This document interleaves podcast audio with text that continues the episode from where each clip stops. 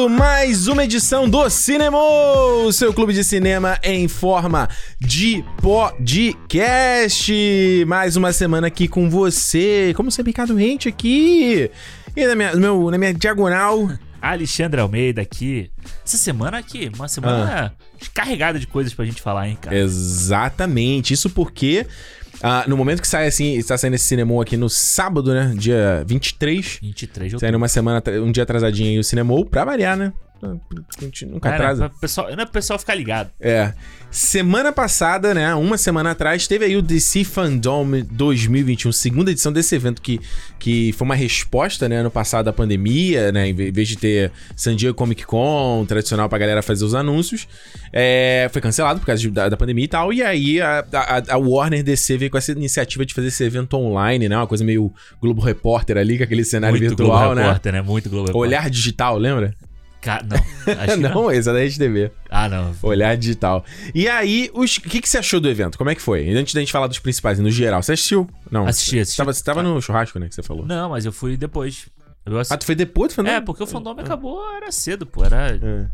Cara, então, eu assisti praticamente tudo, assim. Eu não vou dizer que eu assisti tudo, porque tem umas Aham. partes ali. Tipo, Também não. Que não me interessa, assim, porque eu não sou público, sabe? Tipo, ah, os caras falando de quadrinhos e tal. Aham. Não, não, é o que eu, não é o que eu tô querendo. Umas séries lá, tipo. Titans, tá, Yeah, sabe? Batgirl. É, não é, não é a parada que eu curto, Batgirl mas. que tava na polêmica essa semana, semana aí. Ixi. Ruby Rose falou um monte, de... Monte. Ruby Rose que era Batgirl na primeira temporada, né? Mas enfim, fala aí. É, mas, tipo. Mas eu deixei lá na televisão acompanhando. Aí eu botei o, Hum. o AirPod e fiquei, tipo, fazendo as coisas e tava ouvindo o que tava acontecendo Aham. no evento. Cara, eu acho o DC, o DC Fandom, eu acho uma parada muito maneira dele. É Uhum. que é muito. é- o- eu, eu não sei, mas o carinho que a DC parece que tem pelos fãs dela Uhum. é uma parada muito foda, assim, sabe? Que eu Verdade. acho que quando a gente pensa no, no que a Disney fez ano passado, né? Que ela fez, pô, ela anunciou os negócios no Investor Day, sabe? Uma parada que não tem nada, tipo, de. pro fã, assim, sabe? Não. É uma, parada que eles estavam fazendo entre eles e eles estavam mostrando algumas coisas Foi bom. para o fã. O não, evento, foi legal, é, o Investor foi legal. foi- mas tinha muita coisa que não era liberado pro público, né? Mas, tipo. Tipo o próprio teaser do Obi-Wan foi liberado. É, mas eu acho que o próprio, a, a- a própria questão, do, o formato do evento não é pro a fã. proposta do, É. do evento, é. E o DC Fandom, eu acho que tudo deles tem um pouco dessa vibe, sabe? Todo mundo que tá É ali. fã, né? Desse Tá, fã. é, tá falando pro, pra quem gosta, tá falando pra quem. E, cara, o público que gosta da DC gosta mesmo, sabe? É Tipo, verdade. a, gente, a gente vê, a gente falou aqui já. Gente vê pelos números do cinema. Top 3 pod cinemas mais ouvidos é tudo DC. É tudo DC, pô. E esse Snyder ano Cut, aí, trilogia Batman e Sh- Esquadrão Suicida. Aí os dois desse ano, assim, o Snyder É. Cut e o, e o Esquadrão, não sabe? tem pra ninguém, mano. Não tem, não tem Marvel, não. Então a galera gosta. Então eu acho, eu acho o evento maneiro. Eu achei que. Hum. Eu achei que eles podiam ter anunciado mais coisas, sabe? Assim, É. tipo. Sei lá, pô, série do Tropa do Lanterna Verde, que tá anunciado que vai ter, podia dar um cheirinho de alguma coisa, anunciar alguém que tá envolvido. Uhum. J.J. Abrams, que tem aí o boato de que ele tá envolvido, né, com o Superman. Boato não, foi anunciado, né? Ele o escritor. Eu esqueci o nome do cara lá que escrevia quadrinho. Tá, tá, tá confirmado esse Ah, projeto. é, então, então, pô, ele tava lá pra falar da série animada do Batman. Então eles Uhum. podiam ter trazido alguma coisa É, mas aí. eu acho que aí é o ponto que eu já gostei desse evento, porque eles anunciaram que eles tinham de concreto, entendeu? Eles estão anunciando o que realmente está acontecendo. Aham. Então, se a gente pegar a- o San Diego Comic Con, que ele- eles anunciaram aquele projeto de um milhão de filmes que nunca aconteceu, o filme de Cyborg, o filme da, Flash- do Lanterna não, Verde, do Lanterna Verde, o próprio Flash, que tá só agora, é, tá rolando. Então, assim, eu, eu prefiro ver essa DC mais é, ponderada, entendeu? Aham. A DC E as- trabalhando, né? Exato, tá mostrando o que tá acontecendo, o que tá sendo filmado. E eu acho que a gente te- não pode esquecer que a gente ainda está numa pandemia e, e não tem como. Talvez os caras não estão avançando na velocidade que eles avançariam normalmente, né? Então, pelo menos trouxe ali o Aquaman, mostrou alguma coisa, sabe? Já deu um Sim. cheiro do que tá acontecendo. É, melhor, eu acho melhor do que falar assim, ó, estamos trabalhando nesse filme e aquilo ali. Eu acho que o máximo que eles chegaram nesse aspecto foi o filme do Besouro Azul, Aham. que mostrou o ator e o, e o, acho que o diretor também, né? E a ideia, a arte conceitual É, ali. arte conceitual. E da E- Batgirl também. E da Batgirl da atriz, já tá confirmada, Leslie, Leslie Jones, do Isso. In The Heights. E os dois, os dois diretores, né? Vão ser dois caras, eu acho, né? Dirigindo. Isso. O filme, arte conceitual também. Então, assim, acho que o mais ousado foi esses dois, mas não precisa falar assim, ah, vai ter um Coringa 2, vai fazer não sei. Mano, quando tiver já pra acontecer mesmo, Ah, é. os contratos assinados, aí tu anuncia, cara. Ah, e assim, anuncia nesses caras, tipo Variety, esses lugares, e Aham. quando chega num evento Aham. pro fã, mostra coisa, né? É. Vai mostrar um monte de logo que não é isso que a galera quer ver, né? Eu adoro ver, mas, mas eu Não, sei que mas, pô. público geral a gente quer ver o concreto, É, a exato. gente quer ver pelo menos, sei lá, o, pô, uma... Que nem ano passado. Lá, ano passado teve o Adão Negro e esse ano Uhum. teve o Adão Negro, sabe? É, o Adão Negro eu acho que já, já foi sem graça. Tipo, ano passado foi mais interessante o que eles anunciaram. Que foi aquele. Aquele tipo. Animatic, né? É, que eles pegaram é, as é. artes conceituais e animaram. Aí, mas, Com a narração do The Rock. é, mas o The, o The Rock, o Adão Negro, o que eles mostraram antes do trailer Hum. foi mais legal do que a ceninha que eles O mostraram. que, que eles né? mostraram? Não Eles vi. mostraram, tipo, a mesma coisa do Aquaman, Uhum. que é aquela coisa Behind de, the scenes. É, de bastidores. Então você tinha todos os atores que vão fazer lá a Sociedade da Justiça apareceram falando. Ah, é verdade, eu vi que apareceu o Pierce Brosnan lá como o Doutor Destino. Pô, ele né? tava com o capacete do Doutor Destino assim na mão. Legal, É. apareceu a logo, né? Tipo, o emblema do, do Uhum. uniforme de cada um deles. Tem o cara que vai fazer o. que tava no. One Night in Miami, né? Que vai fazer Rockman, né? É, o assim. Aldous Hodges. Ah, Aldous Hodges. É, é verdade, eu vi esse trecho, É, realmente. tem o menino lá, o Noah Centino, que vai ser o, o, Uhum. á- o átomo, uma coisa assim. Então foi mais legal do que a cena. Porque a, a cena, Mas- eu achei a cena bacana, assim, pelo visual. É, é, mas não diz nada também. Não, não. Não diz nada. E eu- pelo menos o The Rock foi lá e vendeu, né? Tipo, eu nasci pra fazer esse papel. E eu nunca dei tanto meu sangue pra. Eu falei, beleza, cara, tá certo, vai. É. Vende teu peixe, vai. Eu acho que, cara, e assim, aí ele é tão. é- Ele tem uma estrela, né, tão forte, que Uhum. foi uma parada que abriu o evento praticamente. Foi o Adão Negro. É verdade. Então, tipo, eles pegaram um caminhão The Rock praticamente Uhum. pra abrir o evento, assim. Eu acho que, cara, eu acho que tem chance. Eu só fico pensando que o Adão Negro parece tão poderoso Uhum.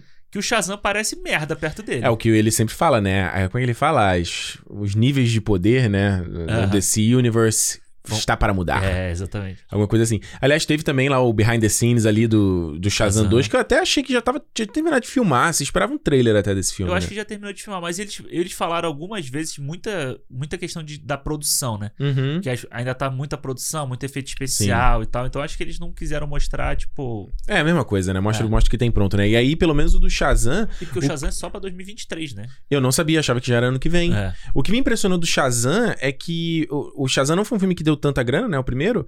E eu imaginava que nesse segundo eles não. Eles fossem segurar a onda, mas parece que o filme vai ser maior do que o primeiro. Parece, parece. Né? É tudo maior, assim. Eles mostraram os artes conceituais lá de uns cenários gigantescos. É, vai ter a família Shazam muito mais presente, né? Eles transformados. É, tá- traz a Helen Mirren e o Helen Mirren e a Lucy Liu, né? Como as vilãs. Bem legal. As a Helen Mirren, cara, né, eu gosto como ela não se leva a sério, né, cara? Ela vai lá e top, e faz, e se diverte. Ela é muito foda, né? Ela é a mãe do, É. do Shaw da, da, da franquia Velozes e Furiosos. E aí, Tá se divertindo. Aí ela fazia um negócio com a mão, assim, porque vai sair o raio, é maneiro. Eu gosto dela. Exato, exa- eu achei legal ela. E, e eu gostei também que eles deram uma atualizada. Acho que melhorou muito o traje do Shazam também, tá É. mais bonito. Eu gosto do Zachary Levi, cara. Eu acho que ele é uma das coisas que pra mim salvam o primeiro filme, assim, sabe? É, e a aparência dele tá menos borrachuda, assim. Me- né? Não, não, o traje tá muito bonito. Eu achei que o traje tá realmente bonito. É, parece que eles deram uma. A tecnologia avançou pra eles ali pra poder fazer o negócio. Eu gosto dele, eu acho ele carismático. e Eu acho que só o filme só sofre do mal do Stranger Things também, né? As Ah, crianças estão. Não, o ele, o Billy, Billy Baxter, né? É, o Billy Baxter. Eles, pe- criança, o cara já, já é do tamanho dele. É. Não tem muito como, como seguir, sabe? Muito tempo essa É, franquia. eu acho que essa é a força do Shazam pra mim, sabe? A galera que trabalha ali no filme é muito carismática. Então, acho É. que esse segundo filme, se eles melhorarem alguns aspectos. Porque o primeiro eles falam que é o Quero Ser Grande da DC. Uhum. Era um filme menor e tal, beleza. Entre- entendo a introdução do personagem. Mas se eles já estão trabalhando Adão Negro aqui na parada, uma hora isso vai, eles vão, Conflitar, vão ter né? que se encontrar. Porque a gente sabe que o The Rock não vai ser vilão. Isso é uma parada que eu quero ver também. Ele não vai ser vilão, ele é o cara ali Ele que vai ser é, anti-herói. é a família, ele foi, né, é um filme de vingança quase, né? Ele foi É. am- amargurado, é, beleza, vai. Eu acho que pelo menos The Rock podia ter mudado um pouquinho o visual nesse filme, um pouquinho. Mas o visual dele é pô, muito parecido com o do Adão Negro. Não, o Dan Negro tem cabelo, cara, tem um cara aquele cabelinho pra trás. Eu acho que pelo menos, eu acho que eu tô cansado de ver o The Rock com a mesma Mas cara é em todos porque- os filmes, Mas é cara. porque o Adão Negro, atualmente, se eu não me engano, ele tem um tipo um cabelo raspado. Entendi. Sabe? Ele não é. Porque o antigão, ele tem aquele Uhum. cabelo igual ao do Shazam. Ele é praticamente tipo um, É uma um cópia. espelho é. do Shazam. O, o tipo- Mario e o Wario. É, exatamente. Mas hoje em dia ele tem um aspecto mais, mais carecão, assim, então. É, eu acho que é só uma preguiça, assim, que o The Rock é a mesma cara em todos os filmes, entendeu? Nem que, nem que faça uma coisa específica pro filme ali, põe uma cicatriz, põe alguma coisa aí. Vamos ver. Ele falou que ele falou que ele se empenhou muito e ele realmente parecia muito empolgado com. com É, eu acho que ele filme. se empenhar do ponto de vista da fisicalidade, Beleza, ele sempre faz, ele mostrou, quem segue ele no Instagram é ele. Ah, absurdo. Não, monstro, gigante, Toguro. Mas vamos ver, assim, entendeu? Outra coisa, falando em Toguro gigante, teve o trailer do Peacemaker, que eu achei bem ok, viu? Ah, eu gostei, cara. É eu mesmo? Gostei, eu gostei. O que, que tu gostou desse Eu- trailer? ah, eu acho que o Peacemaker é o. Hum, É o melhor personagem do Esquadrão Suicida pra mim. sério? Acho que é. Caralho. Depois pensando assim, eu acho que é o melhor personagem assim. E assim, eu só acho que é, vai ser uma, uma série humor adolescente do, do James Gunn, Vai. sabe? Tipo, E essa mais- coisa de botar um pouco mais de drama no Peacemaker, ali ele encontrando é, o pai isso dele. Eu, isso eu falei assim, pô, beleza, já vão, tipo, é a mesma coisa, É. vão humanizar o cara, ele vai ser um atormentado. O que, que será que move ele? Põe a bandeira dos Estados Unidos de cabeça pra baixo.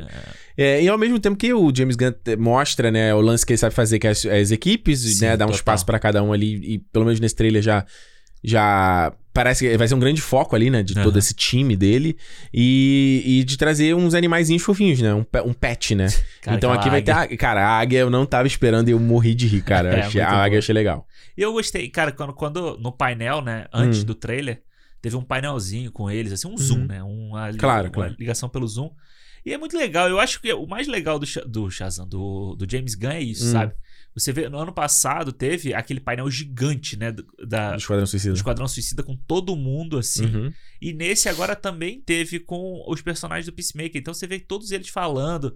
E parece que a galera gosta de fazer, a galera Sim. se- gosta é um do outro. Então, quando tem uma- umas paradas assim, eu fico empolgado pra ver pela galera, sabe? Porque parece Claro. que realmente tá todo mundo empolgado de fazer o negócio. Tá todo mundo gostando. Sim, parece que tá todo mundo afim de fazer a parada. É, então eu acho o John Cena, você vê ele ali fazendo o Peacemaker, ele. Sei lá, eu acho o John Cena meio. ele- tipo, ele fazendo o Velozes e Furiosos 9 aí, uma bosta, entendeu? Mas quando ele faz um papel tipo esse, É. eu gosto dele. Acho que Também. ele tem. Também. Ele tem uma- um lado meio bobo, de, de comédia boba, assim, Sim. física boba. E ele é muito grande, né? Então fica bizarro, né? É. E tem de novo aí a cena dele de cueca, vai ter sempre, né? De novo, né? Vai levar- virar a marca desse, Vai, desse- vai. dessa série. Eu- uma coisa que eu comentei lá no, lá no canal foi que é, o que eu acho legal desse projeto é que ele não é um projeto que, ah, a gente tem que fazer uma série do Peacemaker. A gente vai fazer o Esquadrão Suicida e daqui vai gerar uma série como a Marvel tem feito, sabe? Aham. Tipo, não, o cara fez o filme e aí o James Gunn, pô, gostei desse personagem, tive uma ideia de fazer uma série. E levou o projeto pra a, a- Warner. Tanto que me parece que nem tem muita grana, né? Parece muito série pobrinha, assim, né? Série da CW, assim, É. feia. Eu achei feio o visual da série. É, assim. achei- eu acho que é proposital. Eu ainda acho que é proposital. É, ou eles não despenderam muito dinheiro também. Sabe? Sim. Que era um projeto que não tava tão. Sei Vamos lá. o que, que vai ser, né? Então é, então isso aí me dá uma animada. E eu acho legal que isso vai bem de encontro com o que a gente tava falando da- sobre a Warner, sabe? Uhum. Aquela coisa do tipo assim, ah, já estamos fazendo Esquadrão Suicida, pensando em todas as ramificações que isso vai Não. sair. Não, aqui ó, fizemos, produzimos isso aqui, pô, maneiro esse personagem. Que é um personagem Exato. que realmente funciona pra caralho no filme. Então, beleza, vamos fazer uma, uma história dele aqui. Ver que bicho que dá. É, eu acho que, pô, Isso é legal. Eu, eu, eu realmente gostei do trailer, me empolgou pra ver a série, que eu não tava empolgado, assim, sabe? É eu mesmo? achava que, ah, não sei o que, James Gunn, porra, bobeira de novo, né? Mas eu me empolguei porque eu gostei muito do personagem também no, no Esquadrão Suicida. Entendi. Aquaman e o Reino Perdido. Esse aí- Jurassic Park. Esse aí, tem meu, meu amor, atualmente meu amor no cinema é o James Wan. Você nem viu Maligno ainda, hein? Ainda não vi, mas vou ver. Aham. E, porra, eu achei maneiro. É? Achei maneiro. Tudo visual da parada eu achei É. do caralho. Eu achei, mano, o Black Manta eu fiquei. Do caralho. Ele já Boa. era, o design dele já era muito legal e ficou melhor ainda, né? Eles adaptaram com o classicão ali. Puta, Ficou melhor ainda. ficou E eles, pelo que me parece ali, vai ter uma coisa meio. É, clichêzaça, assim, né? O Orm foi exilado Aham. e aí vai acontecer alguma parada que o Aquaman vai ter que pedir uma ajuda dele. Sim. E eles vão ter que se unir, sabe? É, muito clichê isso, É. cara. Pô, então eu fiquei Mas tudo bem, que eu- tá? Não tô falando, mas tudo bem porque eu gosto do Patrick Wilson. Então, Exatamente o que eu ia falar. Eu fiquei feliz porque eu acho que o Patrick, Patrick Wilson vai ter mais espaço também. é, E ele é um dos personagens que eu mais gostei do primeiro. Pois é, eu também. muito legal Eu o gosto Worm. muito dele e o personagem dele é muito legal. É, a Amber Heard é meio. Nem, quase nem apareceu, né? Apareceu uma vezinha ali no trailer. Escondidaça, não É. falou nada, bem, bem estranho e tal. É, mas eles também. O filme já é no final do ano que vem, né? E estão filmando ainda. E o filmando. filme parece gigante, né? Não é, Gigante, cê vê vários gigante. cenários, não vai ter só o cenário embaixo d'água, vai ter tipo uma, Gigante. uma floresta ali e tal. Então, O que me chama a atenção é o seguinte: ano que vem, em dezembro, a gente tem o Aquaman 2 e vai ter o Avatar 2. E os dois vão ser muito. é, Bom, a gente não sabe ainda qual do Avatar, não tem nada ainda. É. Mas o Ava- Avatar. Tipo, o, o primeiro Aquaman ele já tinha muito aquela vibe da luminescência, né? Sim. Da orgânica do Avatar, que era lindo ali de Atlantis. Ah, ah, ah. É, assim, clara a inspiração. E o Avatar 2 vai se passar debaixo d'água. O James Cameron já falou isso há anos, né? Vai ser debaixo d'água, debaixo d'água. Então eu quero ver como vai ser essa parada, entendeu? Botou a, a Kate tipo, dois filmes muito parecidos. Hã? Ah, Botou a Kate Winslet embaixo d'água de novo. É, e o mais louco é isso, né? Que o, o- eles fizeram captura de movimentos debaixo d'água. Maluco. Coisa que o Aquaman não faz. O Aquaman faz o efeito lá do. É, técnica do dry for wet. Aham. Que é como o Del Toro, por exemplo, fez o Forma na Água também. Isso, isso, isso. Você simula com, usando cabo e tal. E que funciona, né? Eles têm aquele rig que prende assim na acho tórax do cara, que ele é bem legal. E esses vídeos de behind the scenes é uma- é aquilo que você sempre fala, né? É uma coisa que meio que faz falta, né? A gente vê Porra, cara. produção. Pô, o próprio primeiro Aquaman, sabe? Eu acho que é um filme que tem uma porrada de defeito, mas valor de produção, ele tem muito. Então, tipo, eu queria É. ver um making off da cena lá do daqueles monstros da, do- das No profundezas. final, aquele Participação dos Anéis lá, né? Não, não, do barco, sabe? Que eles estão no Ah, barco. o, o, o Trench, né? É, puta, do caralho. Eu quero entendeu? ver. O James Gunn que tava, voltando a falar dele, ele tava aí alardeando aos quatro ventos no, no Twitter que o, o Blu-ray do Esquadrão Suicida tá cheio de extra maneiro. Ah, é? É, falou, pô, vocês vão adorar, não sei o quê. Ah, maneiro.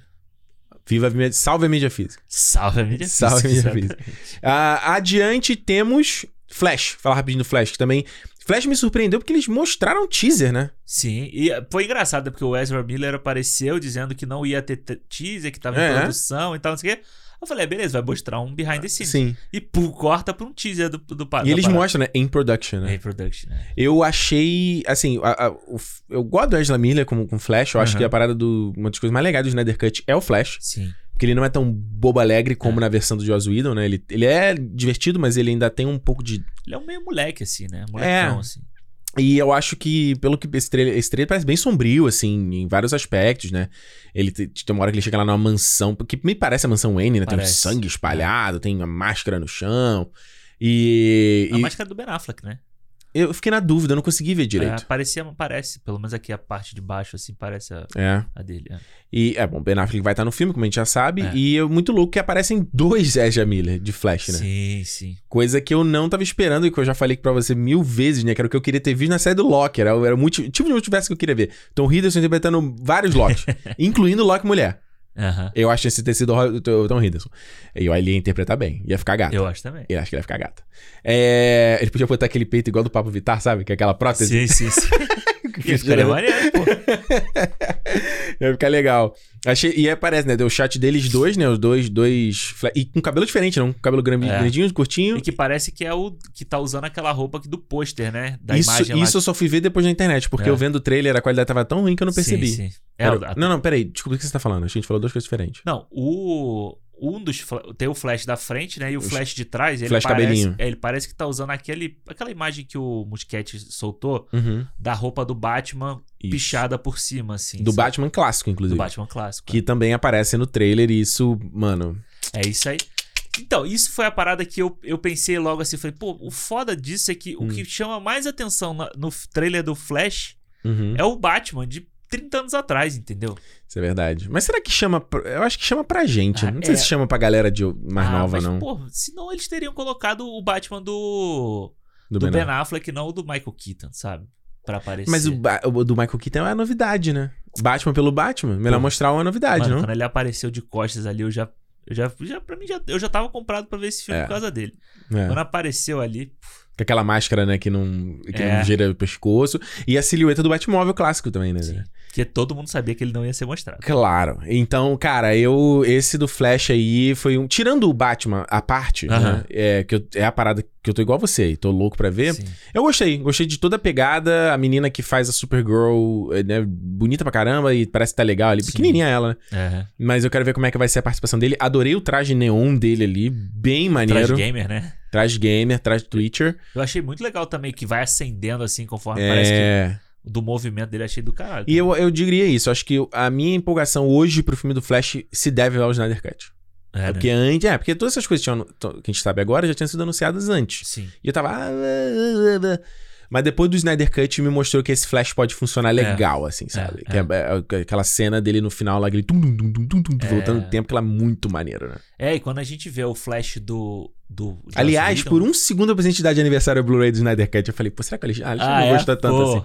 Não gostou tanto assim, vai, deixa eu Ah, então, Por eu- um segundo eu falei Você assim, sabe que aquele dia eu, quase, eu ia comprar, né? O Blu-ray do Snyder Cut. É? Aquele dia que eu te mandei a o foto. 4K ou normal? Não, não tem o 4K. Não tem? Não. Também ah, é menos eu não 4x3, né? Pra quê, velho?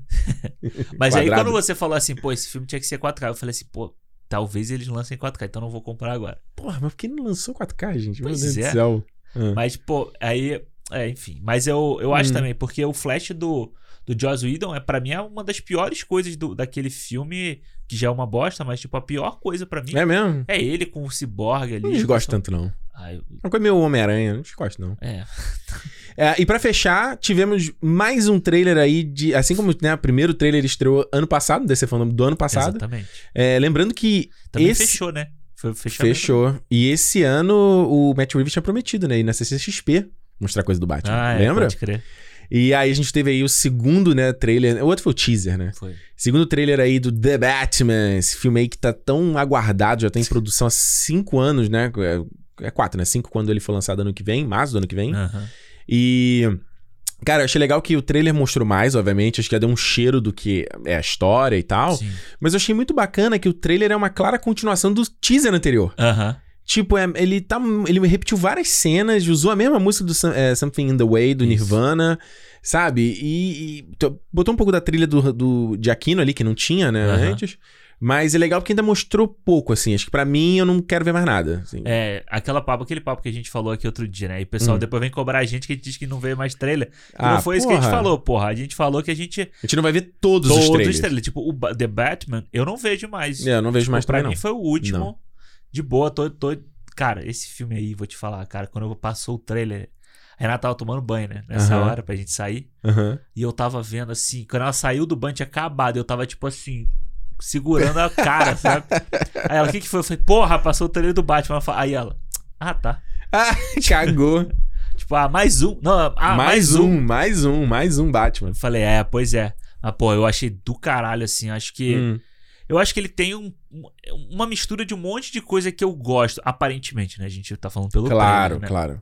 Mas assim, tipo, tem uma, uma coisa de serial killer do David Fincher, tem uma Uhum. coisa ali do- de coisas que funcionam do Batman do Nolan, sabe? Tem umas coisas de, pô, do Batman ano 1, de Batman de início, não tão início, não é Begins, mas também Não é. tá no início do o Batman, que o Batman Begins mostra isso do Batman errando, fazendo merda.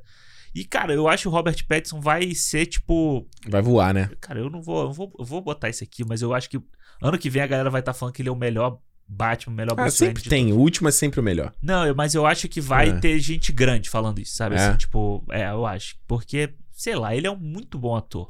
E como a gente falou aqui no começo, ele é um cara que tá afim de fazer o filme, correu É. atrás desse papel, sabe? Tava ele até fa- simpático lá no novo DC Fandom, falando lá É. antes de, de aparecer. Tava ele, o Matt Reeves e a Zoe Kravitz, né? Linda. Agora, eu não, eu não me lembrava que o, Hum. que o Robert... Eu acho que eu nunca vi o Robert Pattinson dando entrevista. Ah, Que ele tinha um sotaque inglêsão, assim, sabe? é. Aí a Renata, mas ele fez Harry Potter? Eu falei, puta, pode crer, né? Ele é inglês, pô. E- Mas eu acho que eu nunca vi ele sem estar fazendo filme, sabe? Aham. Então eu falei assim, que porra de sotaque é esse que ele tá falando, cara? Aí, tipo, passou tanto tempo na Inglaterra filmando esse Aham. Batman que ficou. Aí depois. É, pode crer. É, e todos os filmes que a gente viu lá, o do Lighthouse, ele tava com um sotaque né, a- É. antigo.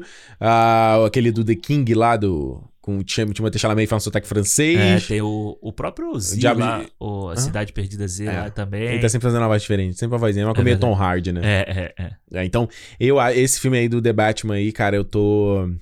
Só quero que ele estreie logo, É, eu também. sabe? Pra ver e. E acho que pode ser um filme aí que você, você vai ser grande, cara. Acho que vai É, ser um né? filme dos. Pô, se pensar no que. Ano que vem a gente tem muita coisa maneira, né, cara? A gente tem É. muito. Filme de herói, a gente tem E eu vou te falar, eu muita acho que ele coisa tem legal. tudo pra, pra acirrar ainda mais essa palhaçada de Marvel versus DC, sabe? Da galera que é fã de uma, não sei o quê. Uhum. Porque ano que vem você tem Pantera Negra 2, você vai ter The Batman, vai ter uma Thor. Thor, sabe? Então. E Mas, eles adiaram, né? Marvel adiou todas as datas aí de lançamento dos filmes, né? Ano que- Ano, ano que vem ia estrear quatro filmes, vai estrear três agora. É. e o Jurandir lá falando que era. Estavam fugindo do Batman. Meu pô. amigo. tá maluco. Não, eu, eu acho o contrário. Eu acho que esse DC Fandom, só pra gente fechar esse papinho aqui, ele cimentou é, o, que, o, que pra, o que eu venho falando já há mais de cinco anos no- no- na internet, que é a, a DC com a sua própria personalidade, entendeu? Não competindo com a Marvel. Eu Sim. acho que. é, a gente tá falando aqui, você falou, ano que vem vai ter Batman, vai ter Aquaman, vai ter Flash. Aham. E acho que é isso, né? É isso. Esquecendo alguma coisa. Aí, e ano que vem a gente tem Doutor, Doutor Estranho 2, Thor 4, Pantera Pantera, 2. Acabou. né? E acabou, né? Porque É. um, um, um saiu fora. Então, assim. Eles não, não se competem, são É, coisas exatamente. diferentes, são propostas diferentes, é outra ideia, sabe? E é o que eu tenho falado desde sempre, tem que ser isso, né? Não é a DC querendo fazer o que a Marvel faz, mas um pouquinho diferente, É. sabe? Não, mano, faz diferente mesmo, e vai na tua pegada e faz outra coisa. E eu vou te falar, eu acho que no final das contas, aquele plano da DC lá de trás, de que Hum. cada diretor ia ter liberdade criativa dentro dos seus próprios filmes, e todo mundo caiu de pau nisso, porque Uhum. A, a, a fórmula Marvel, né? A forma de fazer filmes da Marvel tava tão. Tá, e ainda tá tão impregnada. Não, como é que pode? Como é que você vai fazer isso? E, mano, eu acho que é o que vai dar certo na DC, sabe? É o É. The Batman ser de um jeito, Uhum. é o Shazam ser de outro, é o Aquaman ser a aventurona dele. E se você parar pra pensar financeiramente, o Aquaman 1 deu certo pra caralho. Pra Caralho. né? Muita grana. Coringa deu certo pra caralho. É, e teve uns projetos que ainda não tanto, né? Tipo, Birds of Prey não foi tão bem, o Mulher Maravilha 2 não foi tão bem, mas ainda assim. Dá pra você, você fazer isso. Homem-Formiga também não foi tão bem, sabe? Comparado É. com os outros filmes. É, nem todo filme vai ser bilhão, né? É, pô. Agora, antes pra gente encerrar, Hum. vou, vou, vou defender um homem aqui. Que Quem? vou- vai ser a primeira vez que eu vou fazer isso. Quem? Vou defender o Jared Leto aqui. Uh, Por- what? Porque o Jared. Quê? escuta, escuta. Também tá fiquei surpresa. Ah, O Jared água. Leto, quando apareceu lá o Coringa dele todo tatuado, Uhum. as pessoas falam assim: como é que pode? O Coringa se foi se tatuar, como é que o Coringa. Aí agora o Charada tá fazendo desenho no café com leite e tá todo mundo, puta que pariu, essa cena é muito foda, Nada porra. a que ver, mano. Nada Mano, a claro ver, que é, cara. pô. O cara, o charada, psicopata, não sei o que, tá sentadinho ali fazendo desenho no café.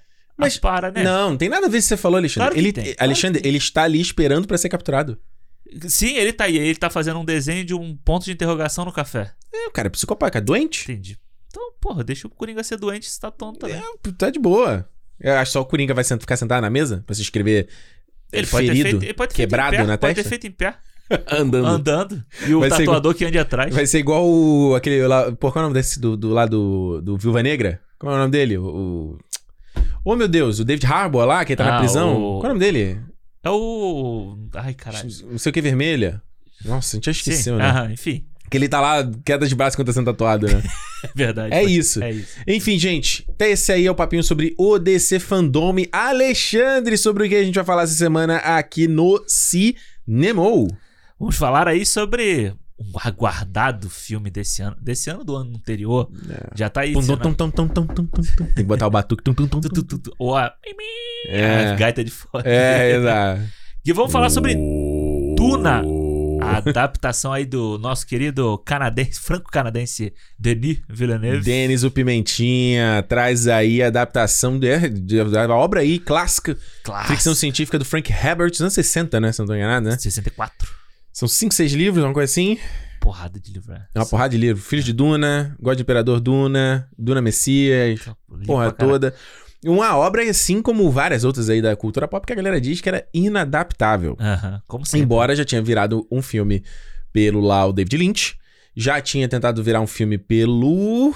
Alejandro Jodorowsky. Exatamente, Salvador Dali, né? Fazer o filme. É. Ganhou série também, Tem né? Então, ou seja, série. muita gente já tentou adaptar o Duna e aí vem aí o Denis Villeneuve, que depois já ter. O cara já não basta ele ter tido a missão de tentar fazer uma sequência do Blade Runner. Por que não vou fazer, né? Um filme gigante Pois desse. é. Que, que, que, mano, um puta desafio, sabe? Então, esse filme que ia estrear no que passado, né? Então, Pois é. temos aí, foi foi meio assim, caraca, finalmente a gente tá vendo o Duna. É, eu acho que depois. É engraçado, né? Que a gente tá fazendo aqui depois do 007, o Duna. Uhum. E o 007 é a mesma coisa, né? Quando Mesma eu coisa. entrei na sala, até que enfim. é, foi- a gente chegou ontem pra ver o Duna. eu Falei, caralho, até que enfim. É, a vai ver ontem, eu, é engraçado, eu não sei porquê, mas ontem eu tive a sensação do de volta ao cinema. Não sei porquê. tá. Não sei porque. Ontem a gente foi no dia da estreia, né? Isso. E aí, tipo, eu não, eu não sei te dizer, acho que a vibe da horário que a gente foi, a galera entrando animada, o pessoal com a pipoquinha. É, é, eu não é. sei, ontem alguma coisa eu falei, cara. Que, desde que a gente tava voltando ao cinema aí, ainda não foi meio assim. A gente foi, foi, foi em sessão em outros horários, Uhum. em horários mais vazios. Acho que ontem foi a primeira que a gente foi numa grande, assim. e era né? uma sala nova que a gente nunca tinha ido também. Mano, baita sala, hein, que a gente foi. foi, foi boa mesmo. Era sala grande, mas, porra, assento maravilhoso, levantava as pernas, né? Acolchoado. Pô, é, não. Mó distância do banco da frente. E, mano, acho que. Não, gente- com a cadeira, com a cadeira aberta assim pra frente ainda tinha espaço pra pessoa Porra, passar. maravilhoso, cara. Maravilhoso. É. Lá, no, lá no West Vancouver, lá. West Parque, Parque, Parque Royal. Tipo, atravessou a ponte pra ir no cinema. Atravessar a ponte pra entrar, atravessar a poça. Mas é isso, ó, vamos falar aqui tudo sobre o Duna aqui com spoilers. Então, se você não viu o filme ainda, ouça por sua conta e risco. Se não, você pausa aqui, vê o filme primeiro. Tá aí, né? HBO Max. Não, HBO Max no Brasil não vai rolar, né? Não, não. Não Só vai rolar. daqui a algum tempo. Então, só cinema mesmo, ou, né? Ou. Ou. Ou. Ou. Ou se você viajar para os Estados Unidos e assistir na HBO Max lá fora também. Você pode fazer isso aí. Mas a gente vai falar então todos os detalhes aqui do filme, tudo que a gente achou, fica ligado aí. Se é a sua primeira vez aqui no Cinema, toda sexta tem programa novo, a não ser a sessão aqui né, no sábado. mas toda sexta tem um programa novo aí no seu feed, então já se certifica que você tá inscrito aí, o feed certinho no Spotify, ou no Apple Podcast, ou no Google Podcast, ou qualquer aplicativo que você esteja usando. No Spotify, inclusive, agora a gente tá usando a ferramenta ali de fazer enquete, perguntas. Então, se É. você ouvir pelo Spotify, fica ligado aí, Sim, sim, sim. porque a gente vai usar esses, essas respostas no nosso programa de feedback, que é o programa lá que é inicialmente exclusivo para quem apoia aqui o nosso projeto, lá os fãs sócios, lá no clube.cinemopodcast.com e depois fica disponível no feed. Então, se você quiser mandar o teu feedback aqui pra gente, você sempre sabe que pode fazer pelo Cinemou Podcast lá no Twitter e no Instagram, só que agora também tem essa opção, né? Pode mandar Isso. pelo, pelo Spotify lá também, que a gente coloca lá. Tá- A gente tá testando, né? Pra É, ver a se gente fica legal. tem espaço pra colocar até duas. Dá pra você colocar pergunta, o pessoal É. mandar escrito. Tem lugar pra você botar, tipo, uma enquete pra votar. Só Que eu acho então- legal que é uma coisa integrada, sabe? Sim, e é muito fácil, né? Você tá Hum. ali no negócio, você só rola pra baixo e já tá ali. É, o negócio de feedback eu acho meio complicado porque o cara tá ouvindo. Eu mesmo, eu acho que eu ouço podcast há mais de 15 anos, sei lá. Aham. Tudo isso. Talvez. Eu devo ter mandado feedback uma única vez. Que Foi Ah. por rapadura, acho que inclusive. Olha aí. Ou Nerdcast, não lembro. Uma única vez.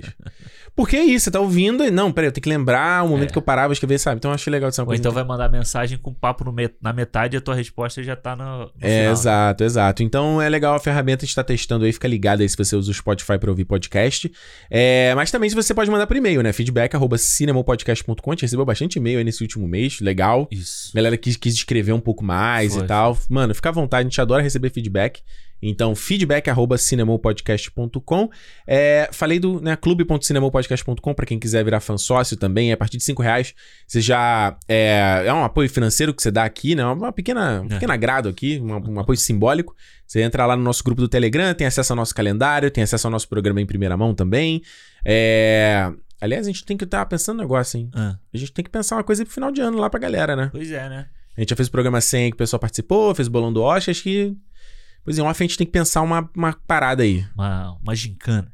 É, nem que seja uma live, sei lá, uma É. coisa pra bater papo com o pessoal, trocar ideia, né? Uma boa. Pode ser. Então, esse contato mais próximo aí com a gente, né? clube.cinemopodcast.com. E por último, mas não menos importante, se você quer ver a gente em vídeo, tem os nossos cortes lá no YouTube. youtube.com.br cinemopodcast. Pequenos drops ali de 10 minutinhos, onde você pode ver os melhores momentos do cinema, o momento ali de um papinho específico. É legal pra você rever se você não ouviu o programa inteiro, mas não quer ficar de fora, né? Quer, ficar, quer, ter, aquele- quer ter aquele encontrinho. Muito bom pra você botar na hora do almoço ali, uma coisinha rapidinha, né? Isso. Dois Pra- segundos. Pra ver a nossa cara ali também, pra gente, a gente reagindo às coisas. aqui. Exato, exatamente. Então, ó, dá lá, dá um sub lá pra dar aquela moralzinha pra gente, certo? Boa. Alexandre, Diga. Duna. Vi duas vezes, hein? E A gente já tinha comprado o ingresso aí, Romariz conseguiu uma cabine pra gente ir. Vamos no IMAX. Mano, tinha- foi no dia do meu aniversário a cabine, hein? você devia ter ido com a gente. Devia ter matado. Eu falei, Alexandre, falta o trabalho. Vem, inventa uma desculpa, Ivan. É teu aniversário, brother. A gente vai ver no IMAX, que assim, o ingresso, que- o ingresso a gente não conseguiu no IMAX, que vendeu É. muito rápido aqui. Mas a cabine era no IMAX. Nove da manhã, nove e meia da manhã, uma merda. Porra, brother, tinha. Falou Quando- três pessoas. Não, né? quando a gente chegou tinha umas quatro pessoas. Depois na sala. Não devia ter mais de dez pessoas. Caralho. Numa sala do IMAX gigante, assim. Aham. E foi muito legal o filme IMAX. É. A gente, ontem, a gente viu uma sala legal também. Infelizmente em 3D. Infelizmente, 3D. Mas eu vou te falar que a experiência no IMAX foi diferente, cara. É. Foi. Se Dá, dá pra ver muito mais detalhe do filme. Maneiro. É, é, foi bem do caralho. Mais duas vezes o filme aí. E aí, então, vamos lá. Primeiro, né? Vamos lá. Duna. Aham. Vale? Precisa fazer sinopse do que é o Duna? Ah, sei lá, faz rapidinho, né? Tipo, seria, seria 10 mil anos no futuro, né? Civilização, É. né? A humanidade já, já evoluiu, já conquistou o planeta, já nem, nem lembra mais que existe uma Terra, né? É, não. A gente Hum. não sabe nem que, tipo. Não tem referência. Que eles. Nem que eles são da humanidade, né? Eles são, tipo, humanoides. Assim. Humanoides, exatamente. Tem um império que comanda essa galera toda, bem Isso. vibe fundação aí, quem tá vendo fundação, só que um advogado da fundação. É, e aí você tem a família. Você tem, na verdade, o grande lance desse, desse, dessa obra aqui é que o computador é banido, né? Você tem, tipo, os seres humanos que são computa- computadores humanos, né? É. Que fazem cálculos e tudo mais. É, o, o, o, o imperador, né? O império, Uhum, ele bane os, os computadores, né? uhum. Com medo de que as, as máquinas evoluam Uhum. e. Ultrapassem a, humanidade. É, ultrapassem a humanidade, coisa que é clássico de ficção Clássico. científica. O próprio Frank Herbert escreveu Eu Robô também, né? Foi o... Não, o Asimov. Ah, olha, É. olha o furo aí, vi, mi- mis- misturei tudo. É porque o Asimov eu tô O pensando no Asimov da Fundação.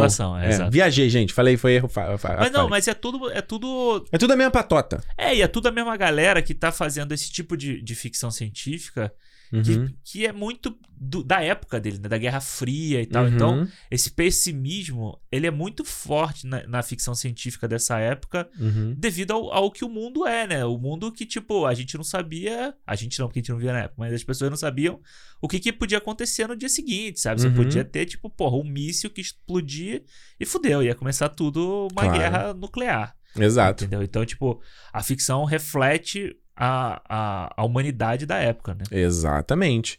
E ele faz um exercício aqui nesse, nesse, nessa obra de, de, de- dessa coisa do colonialismo, né? De Isso. falar de, principalmente de exploração de petróleo, né? De Aham. riquezas de, de países ditos de terceiro mundo e subdesenvolvidos, porque foi explorado por outros países, né? Como a gente conhece, seja Brasil, seja vários países do Oriente Médio, seja África, né? Exatamente. E, enfim, aí no caso dessa história aqui você tem o, o melange, né? Que é essa substância, ela essa especiaria Uhum. presente lá em Arrax, que ela é o, a parada que permite viagens interplanetárias, né? Isso. No primeiro momento, ela tem mais, co- mais propriedade. Né? é muito legal, né? Porque a parada é que ela tem uma.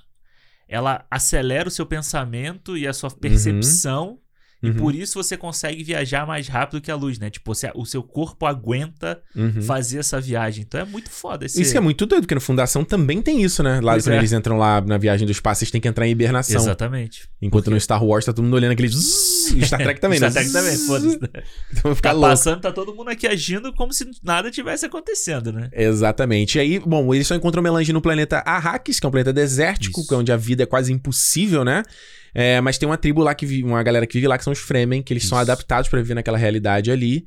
E eles tentam sobreviver ali à exploração da, da, da- da parada deles, né? Isso. É, e eles estão sem- sempre sendo explorados, seja por qualquer uma das, das casas, né? Que Exato. compõe esse universo, é composto de casas. Então, quem, quem gosta de Game of Thrones já tá, tá, tá, tá ligado né, politicagem. como é que funciona esse. esse Politicagem. É, eu vou- e a gente tem a casa Atreides, né? Que é Uhum. a casa Nobre. que- nobre. São os Stark. É, exatamente. É pessoal que. aquele pessoal que, tipo assim.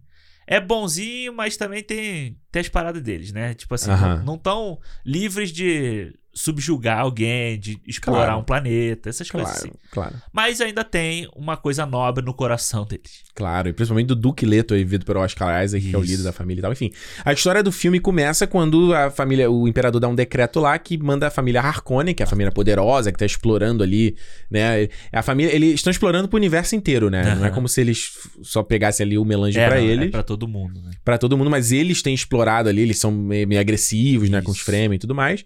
E o, o imperador dá um decreto expulsando, mandando os Harkonnen saírem do planeta de Arrakis e falando que agora o Arrakis vai ficar sob a jurisdição dos, do Atreides, da casa Atreides. Isso. E aí os Atreides, tá, mano, tem, tem, Tem caroço nesse nesse angu. É. Exatamente isso, mas eles não podem fugir ao chamado. E eles têm que ir pra Arrakis, e aí é onde todo, né, se desenvolve toda a história. Que Tem muitos... Isso é só um pequeno detalhe, né? Porque tem toda a trama do Paul Atreides, tem Ah, não, todo é. um monte de outras coisas aqui, né? Isso é tipo a linha principal do filme, que é por onde as tramas vão Exato. caminhar, né? Mano, eu vou falar que o Duna era um dos filmes que eu estava mais expectativa ano passado e esse ano. Eu também. Porque o Denis Villeneuve é um cara extremamente sofisticado na direção, ele é to- to- to- todo... Ele tem, um, ele tem uma identidade, sabe? Pra fazer os filmes dele, seja o A Chegada, que foi um filme que me impactou muito quando eu vi no cinema, o Blade Runner, que foi um filme que também eu gosto pra caramba. É, mas, assim como todos os filmes dele, são filmes que... é, São filmes de cara eu não gosto. Aham. Eu, tipo, esse cara, hum, não sei. Aí depois com o tempo, suspeito, hum, não sei. Aí depois com o tempo o filme me ganha. É mesmo. E o Duna foi a mesma coisa. Eu saí do cinema e falei, hum. ah, Faltou alguma coisa. esperava que eu ia gostar mais desse Sim. filme, entendeu? E agora, tendo visto as duas vezes, eu volto a dizer, eu acho que é um, é um filmaço. Aham. Não, não- é um- uma coisa que você não vai poder dizer sobre Duna é que é um filme mal feito, que é um filme tosco, que é, é um filmar, filme grande, filme com cinema com C maiúsculo, mas que ele tem umas decisões ali, ele tem uma coisa. E isso, quanto que eu acho que talvez faça sentido pra quem lê o livro, Aham. mas pro público geral, no caso eu, Sim. eu achei que não funcionou. E a gente É. vai discutir aqui. O que, que tu achou? Cara, então, eu, eu, eu acho o Villeneuve, pra mim, é, da geração atual, assim, é um dos diretores, meus diretores favoritos, assim. Eu acho que ele e o Nolan, Uhum. eles têm uma, essa coisa de conseguir fazer o cinema gigante, sabe? Eles têm o talento pra fazer isso.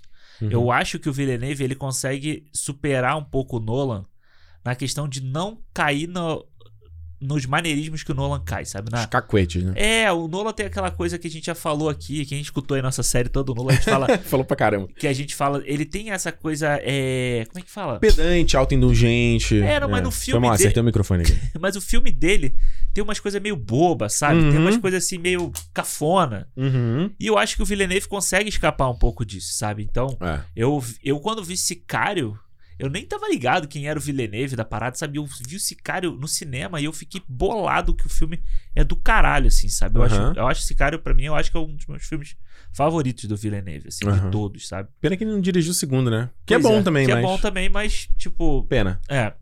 Mas aí Hum. você vê uma evolução no cara, sabe? Há pouco tempo eu fui ver o do Jake Gyllenhaal lá, o... Suspeitos. Não, o, o, o da Ah, o Aranha, Homem Duplicado. O Homem Duplicado. Esse eu nunca vi. Porque eu sei que o pessoal fala que é difícil, é né? difícil, mas é do caralho, sabe? Assim, como ele filma ali. To... É Toronto, eu acho que ele tá filmando, e sabe? De um jeito que parece um lugar Hum. totalmente dife- diferente, uma fanta... meio fantasioso até. Uhum. E aí você vai vendo a evolução do cara, sabe? Ele, vai, ele faz o Sicário, esse cara, eu acho esse cara, como eu gosto muito de, de tema- dessa temática fronteira ali, dos Estados Unidos, você Uhum. vê o trabalho muito bom. E ele tem e ele trabalha com elencos muito bons, Uhum. sabe? Então quando você tem a chegada. Você tem o, o- o Blade Runner. O Blade Runner eu preciso ver de novo. A gente viu aqui. Eu vi uma vez aqui. Foi que eu falei, Alexandre, vamos sentar e vamos ver. É, eu tenho, eu comprei lá o bundle do Blade Runner na, na época. na ah, comprou? iTunes, Legal, legal, legal. Que vem o, o antigo cinema, o antigo diretor. Final Cut. E vem esse, pô, e tá em 4K e tal. Então, pô, É bonito. Eu quero, eu eu, quero ver de novo pra dar uma, mais uma chance. Mais O Blade Runner eu vi duas vezes no cinema. Saí, eu lembro até hoje, eu gravei pro IGTV na época. Aham. Falei, porra, não sei esse filme aqui. E eu tinha assistido o clássico do Blade Runner no dia anterior, então tava super fresco. Assim, falei, não sei o quê. Aí levei a Juliana pra ver. ah, ela curtiu o filme. Eu curti. Aí eu, porra, cara, esse filme que tem uma parada. Aí eu lembro que eu gravei, gravei um vídeo pro canal, ah, não sei. Aí gravei um podcast. eu- E o filme foi crescendo. Quanto mais eu falava, aí o filme foi crescendo. Hoje eu, cara, eu adoro o Blade Runner dele. É. Eu acho do caralho. Embora eu acho que, assim como é, o, o Duna, Aham. ele tem ali umas coisas que o, que o Villeneuve gosta de fazer que eu não sou muito fã às vezes. Acho que. Se tipo, entrar aqui em detalhes. Eu acho que ele. Deixa eu só falar. o Que eu, Ah, foi mal, desculpa. Não, não, que eu falei, o que eu achei do Duna. Eu achei do caralho. Eu achei. Eu fiquei. Eu, eu- sem sacanagem, eu, aquilo que você fala de Ah, se você se emocionar com o filme Aham. pelo que ele tá fazendo ali do cinema. Tinha horas no filme que eu tava assim, caralho, meu irmão, o que esse maluco tá fazendo aqui, sabe? aham. Tipo, é muito foda, tipo, o cara fazer um- uma parada. E, porra, eu sou, eu sou beat de ficção científica, sabe?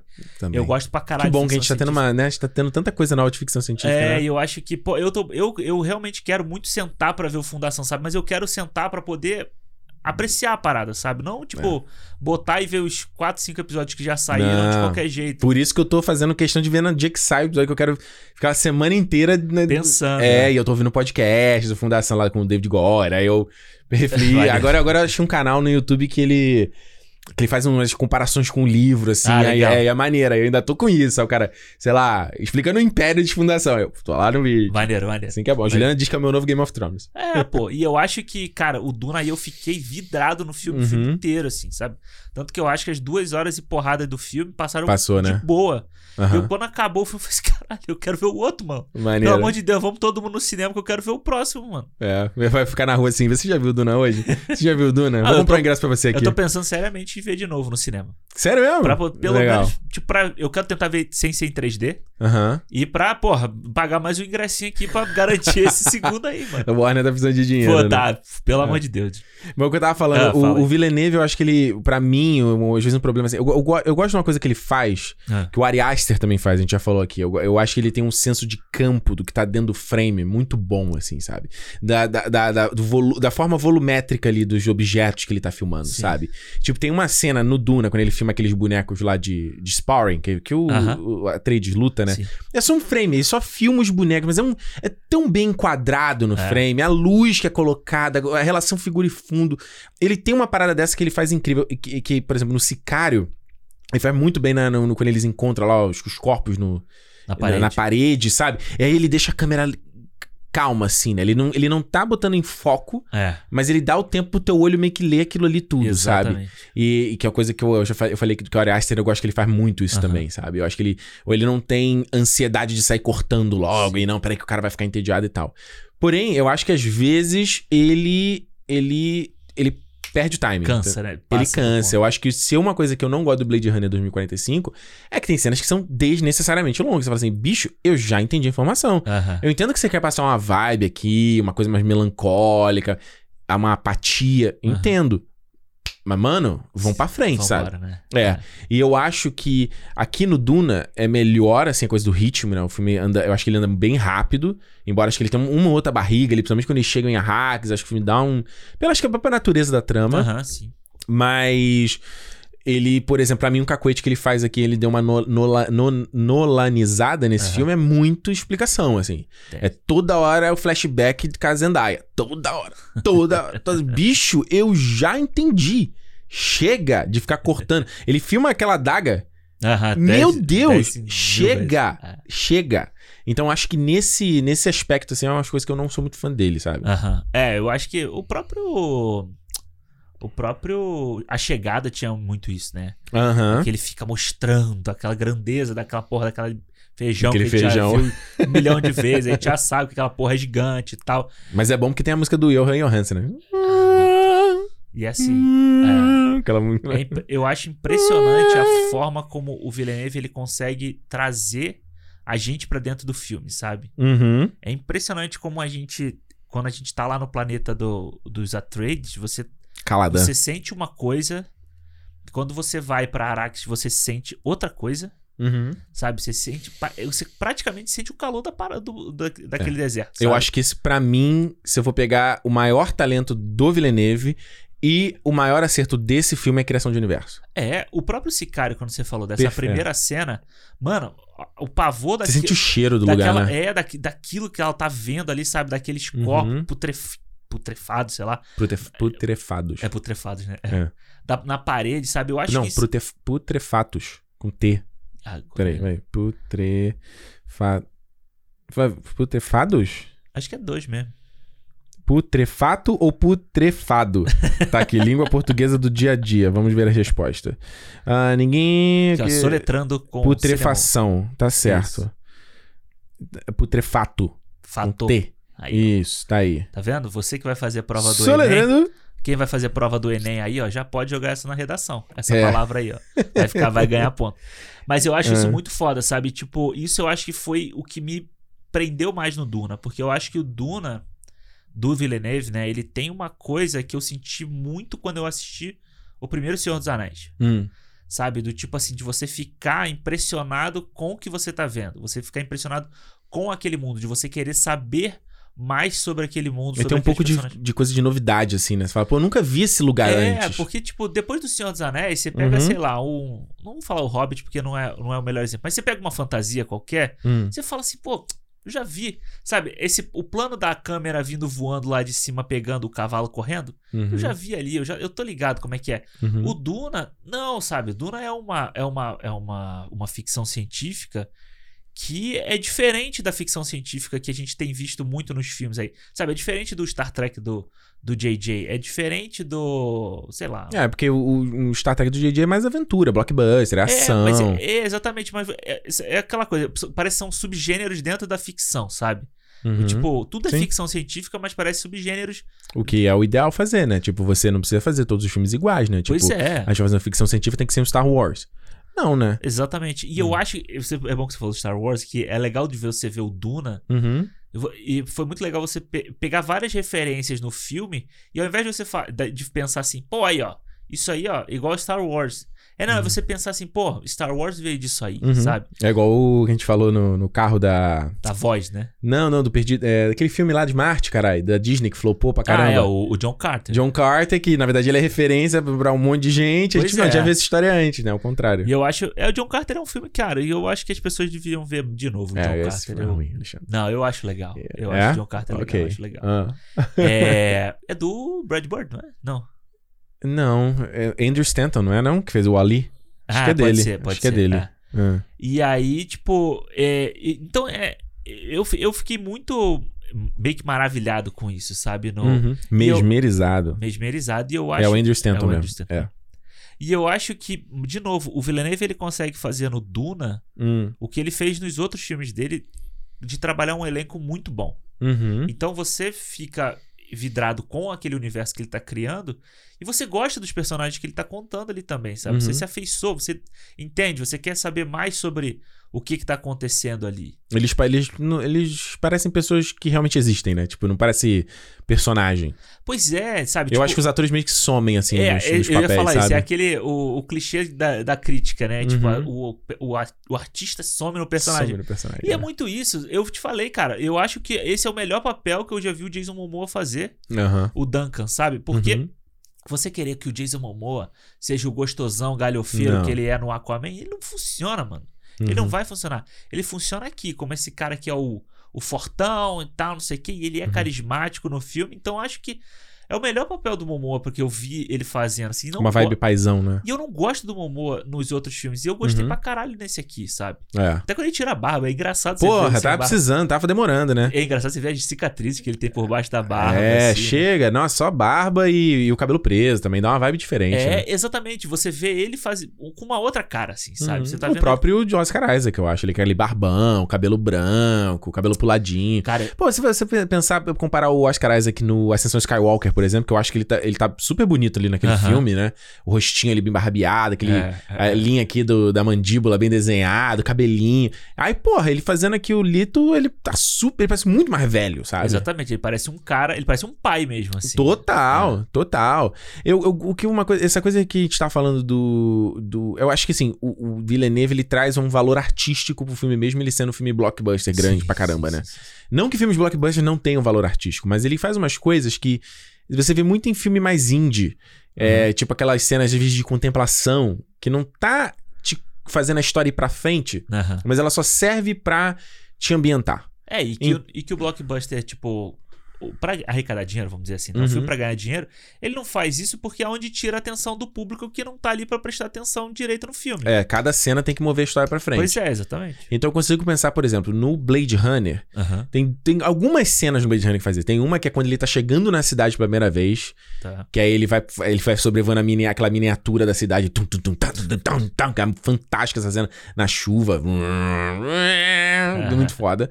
E tem uma outra cena que é quando ele. Né, Na, na barreira da cidade, aí abre as comportas, aí. Aí a música é fantástica. Isso eu tô cantando, cantando a música. aí só mostra a água caindo e tal.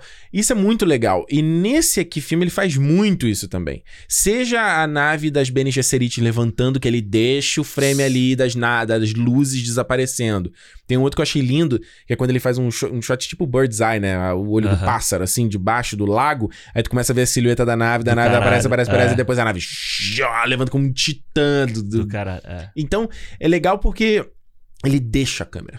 É- Esse é o lado bom do- dele não E é cortar. muito doido, né? Ele deixa a câmera num monte de cena de computação, né? Assim, tipo, ele só deixa, tipo. Mas sinal de que ele confia, ele mora, Exatamente, confia, é. o bagulho tá bom. É. E Até a mesma nave do Duncan Idaho, quando ele chega lá no espaço, no- na, na- estação Aham. da garagem lá, ele deixa lá o plano, um plano inteiro, a nave entra e para, e nossa, é muito bem feito. É cara. muito bem feito. E eu acho muito foda, porque aí você vê que é o talento dele, o talento do, do cinematógrafo, sabe? Da, da direção de arte. Uhum. É, tem a cena que o. Que as bem. É bem. Bene Gesserit. é, elas estão indo embora e o Paul para pra discutir com a mãe, né? Aham. Você vê, cara, é praticamente uma sala, deve ser uma sala escura, aham. uma puta luz com uma fumaça e é só isso, mano. É só isso. E uma água ali, tá chovendo, né? Se, se eu não me Uhum, engano. Tá chovendo. E aí é só isso, cara. E ele faz uma puta imagem bonita quando ela olha para o Paul e o Paul tá todo envolto da, da névoa, é como se eles estivessem separados pelaquela névoa realmente, Uhum. sabe? No pensamento, nas atitudes e tal. Então você vê Na relação, né? ele, É, então você vê como é que ele faz isso, porra, com, com elementos simples de cinema, sabe? Com Uhum. elementos de filmes que o, o cara em 1930 já fazia uma, Né? umas coisas assim, sabe? Então, eu, eu acho foda como ele consegue trabalhar a cena dele chegando em Arrakis, que é do caralho aquela cena Uhum. com aqueles nosso negócio gigante, aquele, a música, É. aquele povo, a areia voando, o vento. E uma coisa mais intimista, sabe? Uma coisa menor, Uhum. que é essa- relação da, da, da Lady Jessica com o Paul ali. Uhum. Então eu acho, eu acho que ele consegue. Essa coisa que você falou de valor, de produção, de cinema, Uhum. eu acho que é muito isso, sabe? O, o, o Nolan, ele faz isso também, sabe? Ele Sim. consegue fazer isso. A gente não pode tirar o mérito do Não, a gente não precisa, dos- a gente precisa diminuir um pra crescer outro. Exato. Mas eu acho que o, o Nolan ele acaba se perdendo, tipo, na grandiloquência dele, sabe? Dele querer, Uhum. tipo, sei lá, explodir um, um avião, É. entendeu? É, eu acho que eu acho que às vezes é Isso muito assim, acaba- tipo, olha o público, olha pra isso aqui, presta atenção nisso É, aqui. Isso acaba tirando o foco do filme que ele tá fazendo. Quando você vai ver o É, é, é, Tenet, quando ele, tipo, tem casos que funciona, tipo, no Inception, quando tá fazendo lá o, por exemplo, o corredor girando. Sim. É, São cenas que a gente não viu antes, assim, é muito Exato. maneiro. Mas, por exemplo, a gente pega o Tenet, tem situações que fala, tá, eu tô entendendo que você quer que eu me fique impressionado com isso aqui que você tá É, fazendo, sabe? eu acho que quando ele fala assim, não, a gente comprou um 747 e a gente explodiu. Ele quer que quando você tá assis- esteja assistindo o filme, você fala assim, olha, esse é o avião que ele comprou e ele explodiu. Uhum. Entendeu? E não quando você vê o Inception, a cena dele rodando, ou a cena do. do do Hum. caminhão capotando no, no Cavaleiro das Trevas, você fala assim, porra, esse cara sabe filmar esse negócio. Olha Uhum. o artifício que ele cria pra criar uma cena de ação maneira, entendeu? Uhum, é. E eu acho que o Villeneuve ele consegue montar isso. a- a- como ele mistura o, o prático com o efeito digital aqui no Duna, é- é- eu acho do caralho. Aquela cena que as naves estão caindo, explodindo assim ali no Uhum. ataque em Arrakis. Você vê que tem coisa que é digital Uhum. e tem coisa que parece maquete realmente explodindo, cara. É, e, e a gente tem que também dar o, dar o, o crédito aqui pro Greg Fraser, né? Que é o cinematógrafo aqui do The Batman e também aqui do Duna. Porque eu acho que tem umas cenas aqui que são muito, muito lindas, assim, do. do mesmo, por exemplo, o, o- tem uma. Cara, tem um. Sabe um shot que eu acho mais bonito nesse filme? Um Ah. que é o do Paul Atreides dormindo, com as marcas da chuva caindo no rosto Aham. dele, assim. Nossa, eu adorei esse filme. Não consigo te explicar exatamente porquê, mas eu acho né, que você to- o foco tá só aqui no nariz dele, aqui no olho. Tá tudo sem foco. Você vê aquele, aquela, aquela padrão, né? Aquela textura caindo no rosto dele. A cena né, quando ele tá já no quarto dele em Arrakis também, que aí tem aquele. eh, Tem aquela. aquele, aquela Projeção assim. é, tem a projeção, mas é que no quadro, na- no quarto dele, tem tipo uma. Tipo um mural, né? Ah, com os sim, sim, peixes sim. e tal, uma coisa assim. Muito Me lembrou do Shang-Chi. Aquele, aquele é, mural lá que eles estão olhando. muito. E aí vai aquele besourinho pra furar ele lá, aquele maribondo, e aí ele eh, tem uma luz, né, que pega no olho dele específico, assim. É É... que ele tá vendo a projeção da, da árvore, né? Uhum. O tipo de vida que tem em Arrakis. Uhum. E aí ele vai ali pra trás, então, tipo, fica os galhos da, da planta no Aham. rosto dele, assim, é do caralho essa cena.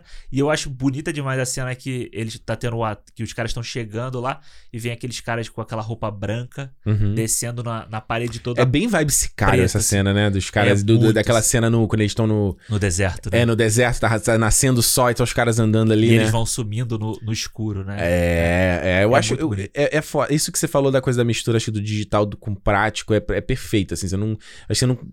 Tá, beleza, você vê uma nave ali levantando voo, você Sim. sabe que, não é, que ela não é real. Exato. Mas eu não sei o quanto dela é real. Tipo, na hora que eles estão entrando no cockpit, eu falei, o quanto essa nave foi criada? É muito bem feita a parada, sabe? E os cenários são muito assim, né? Você, você não tem a noção de onde acaba o, o, o, o verdadeiro e começa o digital. Uhum. E é o ETA, né, que faz esse filme, né? A Ah, ETA é? Digital, a edição dos Anéis e tal.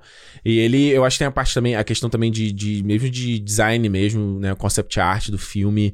Ah, você vai pegar lá Caladan ele vai ter uns tons mais verdes e azul. Aí quando ele vai pra Hacks é obviamente o amarelo, é o ocre, é o laranja. E ele faz uma coisa, uma vibe muito parecida. Ele, ele pega a referência de pirâmides do Egito, né? Aquela coisa piramidal, triangular Assim. na arquitetura do local. É, ele vai no, no Jarkone e é aquele tom é um azul e preto. É. Cara, mano, é- é- eu acho sensacional, assim, sabe? Porque é uma coisa de. Aí é, é não só o Villeneuve, mas o cinematógrafo que ele trabalha também. Mas nesse caso eu vou dar mais crédito pra ele, porque todos os filmes dele têm isso, é. mesmo com cinematógrafos diferentes. E, exatamente. E por mais que ele tenha trabalhado, tipo, com Roger Dickens, com os caras Porra. assim, você sabe que. Né? Parece que É. o papo que rola entre eles é, É, muito é, foda. ele, né? ele sabe meio que dizer o que, que ele tá imaginando, É. que tá na cabeça dele. Ele tem uma coisa, que, que é essa coisa de composição, que eu até falei antes, né? De composição de frame, assim. De você brincar com. Às vezes tem vários filmes que a gente vê que parece que é meio chapada a imagem, Sim. sabe? É uma Sim, coisa que sim. eu tenho que falar, por exemplo, sempre com o filme da Marvel, falei do Shang-Chi pra caralho. Parece que é chapado o negócio. Então, por exemplo, tem uma cena que é quando ele acende lá aquela luzinha e ele vê o melange no ar. Porra, cara, você vê a mão dele, tá- você consegue a profundidade da mão dele num plano, da luz, do melange na frente, do fundo da tenda, Sim. tipo, você. E, e não é porque é o filme 3D ou não, porque eu vi o filme sem ser 3D também. Mas é saber trabalhar a profundidade de campo. É a tudo. lente que é Ah, usada, é a maneira como ele enquadrou tudo, é a maneira como ele distribuiu essa informação dentro do frame, sabe? Então, é, é para mim, tem uma cena que, cara, são várias, né? São várias. Mas do. Quando aparece a primeira vez o Barão, que ele tá dentro daquela sauna, Não, absu- é foda. é, é aquilo ali é Darth Vader, brother. Darth Vader, né? Porque ele faz uma. A referência que ele usa aqui de Star, Star Wars é a tecnologia velha, né? Isso. Então as naves são, são velhas, assim. É meio, nada é muito polido, né? Nada é, É. cromado, né? Não, e te- você vê, tipo, o computador de bordo, vamos dizer assim. Uhum. É, pô, é igual da, das X-Wing, não sei o que, aquele. Isso. É chavinha aqui na mão, é não sei o que, não é. É, tipo, é a, rod, computadorizado. é a rodinha, né? Tudo não é só digital, tudo É, digital, é, né? É, é. É. É muito foda. Não, e cara, eu vou te falar, o visual do Barão é muito bizarro. Stellan Skarsgård aí, cara, mano. Sumindo atrás do personagem também. A Juliana não sabia que era ele, né? Eu- A Renata ficou pra mim assim: que é esse cara? Eu já vi um negócio com ele, que que é esse cara aí? Aí eu falei: é o cara do. É o cientista do Thor. Ela, puta, ele mesmo, caralho, é, pode crer. Uma maquiagem ali que tá gordão, né? É. E acho que o lance, cara, o lance dele flutuar, que é muito doido, é um conceito muito tosco se você parar pra pensar, mas ele coloca ali aquele, tipo aquela túnica compridaça, né? É, e parece que, na verdade, não parece que ele tá flutuando, né? Parece que ele tem uma. Parece que ele é grande. É, uma perna gigante, assim. É. Eu acho que, na verdade, dá uma referência é, do próprio do, do quarto, li- quarto livro, que é o, God Emperor, Emperor of Dune, né? Que o imperador lá é, um, é uma mistura de um humano com os Sandworms, né? E aí ele fica a mãozinha com a, cabe, com a cara humana e o resto é o corpo da minhoca lá comprido, que é bizarro o visual. E eu, eu senti ele, quando eu vi aquele visual do barão, Ah, eu falei, opa. É. opa, eu tô entendendo aí. Você vê que se baseou no próprio arte do, do livro, né? Não, é muito. Eu acho muito, muito maneiro, assim, o visual dele. Acho que até o visual do. O visual do. Do Bautista Uhum. é legal, assim, por mais que o Bautista não tenha muito o que fazer nesse não, filme, né? Não. Principalmente, mas, cara, é, eu acho toda essa parte. Quando ele aparece, quando o Barão aparece, ele é nojento, assim, sabe? Uhum. Tipo, é asqueroso. E realmente ele, ele impõe um medo, assim, sabe? Sim. Porque a gente vê que o, É. Aquela cena que ele tá dentro daquele aquele tanque de Bacta lá, preto, se curando. é. Ele levanta só com a cara toda aquele total óleo. Apocalipse Now, né? A cena aqui É. do Apocalipse Now, ele totalmente ele e ele Uhum. tá, ele tá não, né? O personagem é carecão assim, então tipo, Uhum. você pega essa essa não é uma referência porque vamos dizer assim, o filme, o livro já existia antes, né? Claro. Então, mas é cinematograficamente falando, você Uhum. tem essa referência do, do Apocalipse Now nessa cena. Uhum. Mas eu acho que ele impõe um medo também, assim, sabe? Porque o medo que eles. que usa- eles usam muito da violência. Então, quando Uhum. você vê os, os Freemen, né? os- lá o povo de Arrakis falando, eles sofreram muito na mão do, de- de- deles, né? do- Uhum. dos Arconen. Então, quando ele, você vê ele, você fala assim, porra, esse cara realmente. Ele é capaz de fazer isso. É, sabe? eu acho que ele consegue. Ele. Ele faz uma coisa que eu acho. uh, Bom, eu tenho uma coisa boa e ruim pra falar sobre isso, mas o Aham. bom, eu acho que ele usa da coisa de você. de ele não te dar resposta, sabe? Eu acho que hoje em dia os filmes acabam. é, acho que a gente tá muito. Como é que eu vou explicar assim? Ele- o filme acaba querendo ser. Te- A galera tá muito inteligente que tá assistindo o filme, né? Então o pessoal vai fazer, ah, isso é furo de roteiro, isso é não sei o quê, sim, e, blá, blá. e os filmes eu acho que acabam às vezes tentando explicar tudo por causa desse medo de tomar esse ataque, assim, Aham. sabe? Enquanto você via que antigamente, ou é, alguns anos atrás, os filmes deixava coisa pra você explorar. Tipo, é, a gente não respondeu, o que, que você acha que vem daí, entendeu? Sim. Tipo, acho que se, se saísse hoje em dia um Pulp Fiction e não- o Tarantino não revelasse o que, que tá dentro da mala, aquele brilho, não vai ah, furo de roteiro, ah, faltou. Faltou. é, Entendeu? exatamente. Então eu acho legal isso, assim, porque esse filme tem duas horas e meia, mas eu acho que tem muita coisa que sei lá, muita coisa que não foi apresentada, assim, que não teve desenvolvimento. Aham. Eu não teve tanto espaço. Tipo, o Beast, né? O, o Baut- Bautista, Sim. tipo, aparece pouco. O próprio Duncan Idaho, eu esperava que ele fosse aparecer mais. Aham.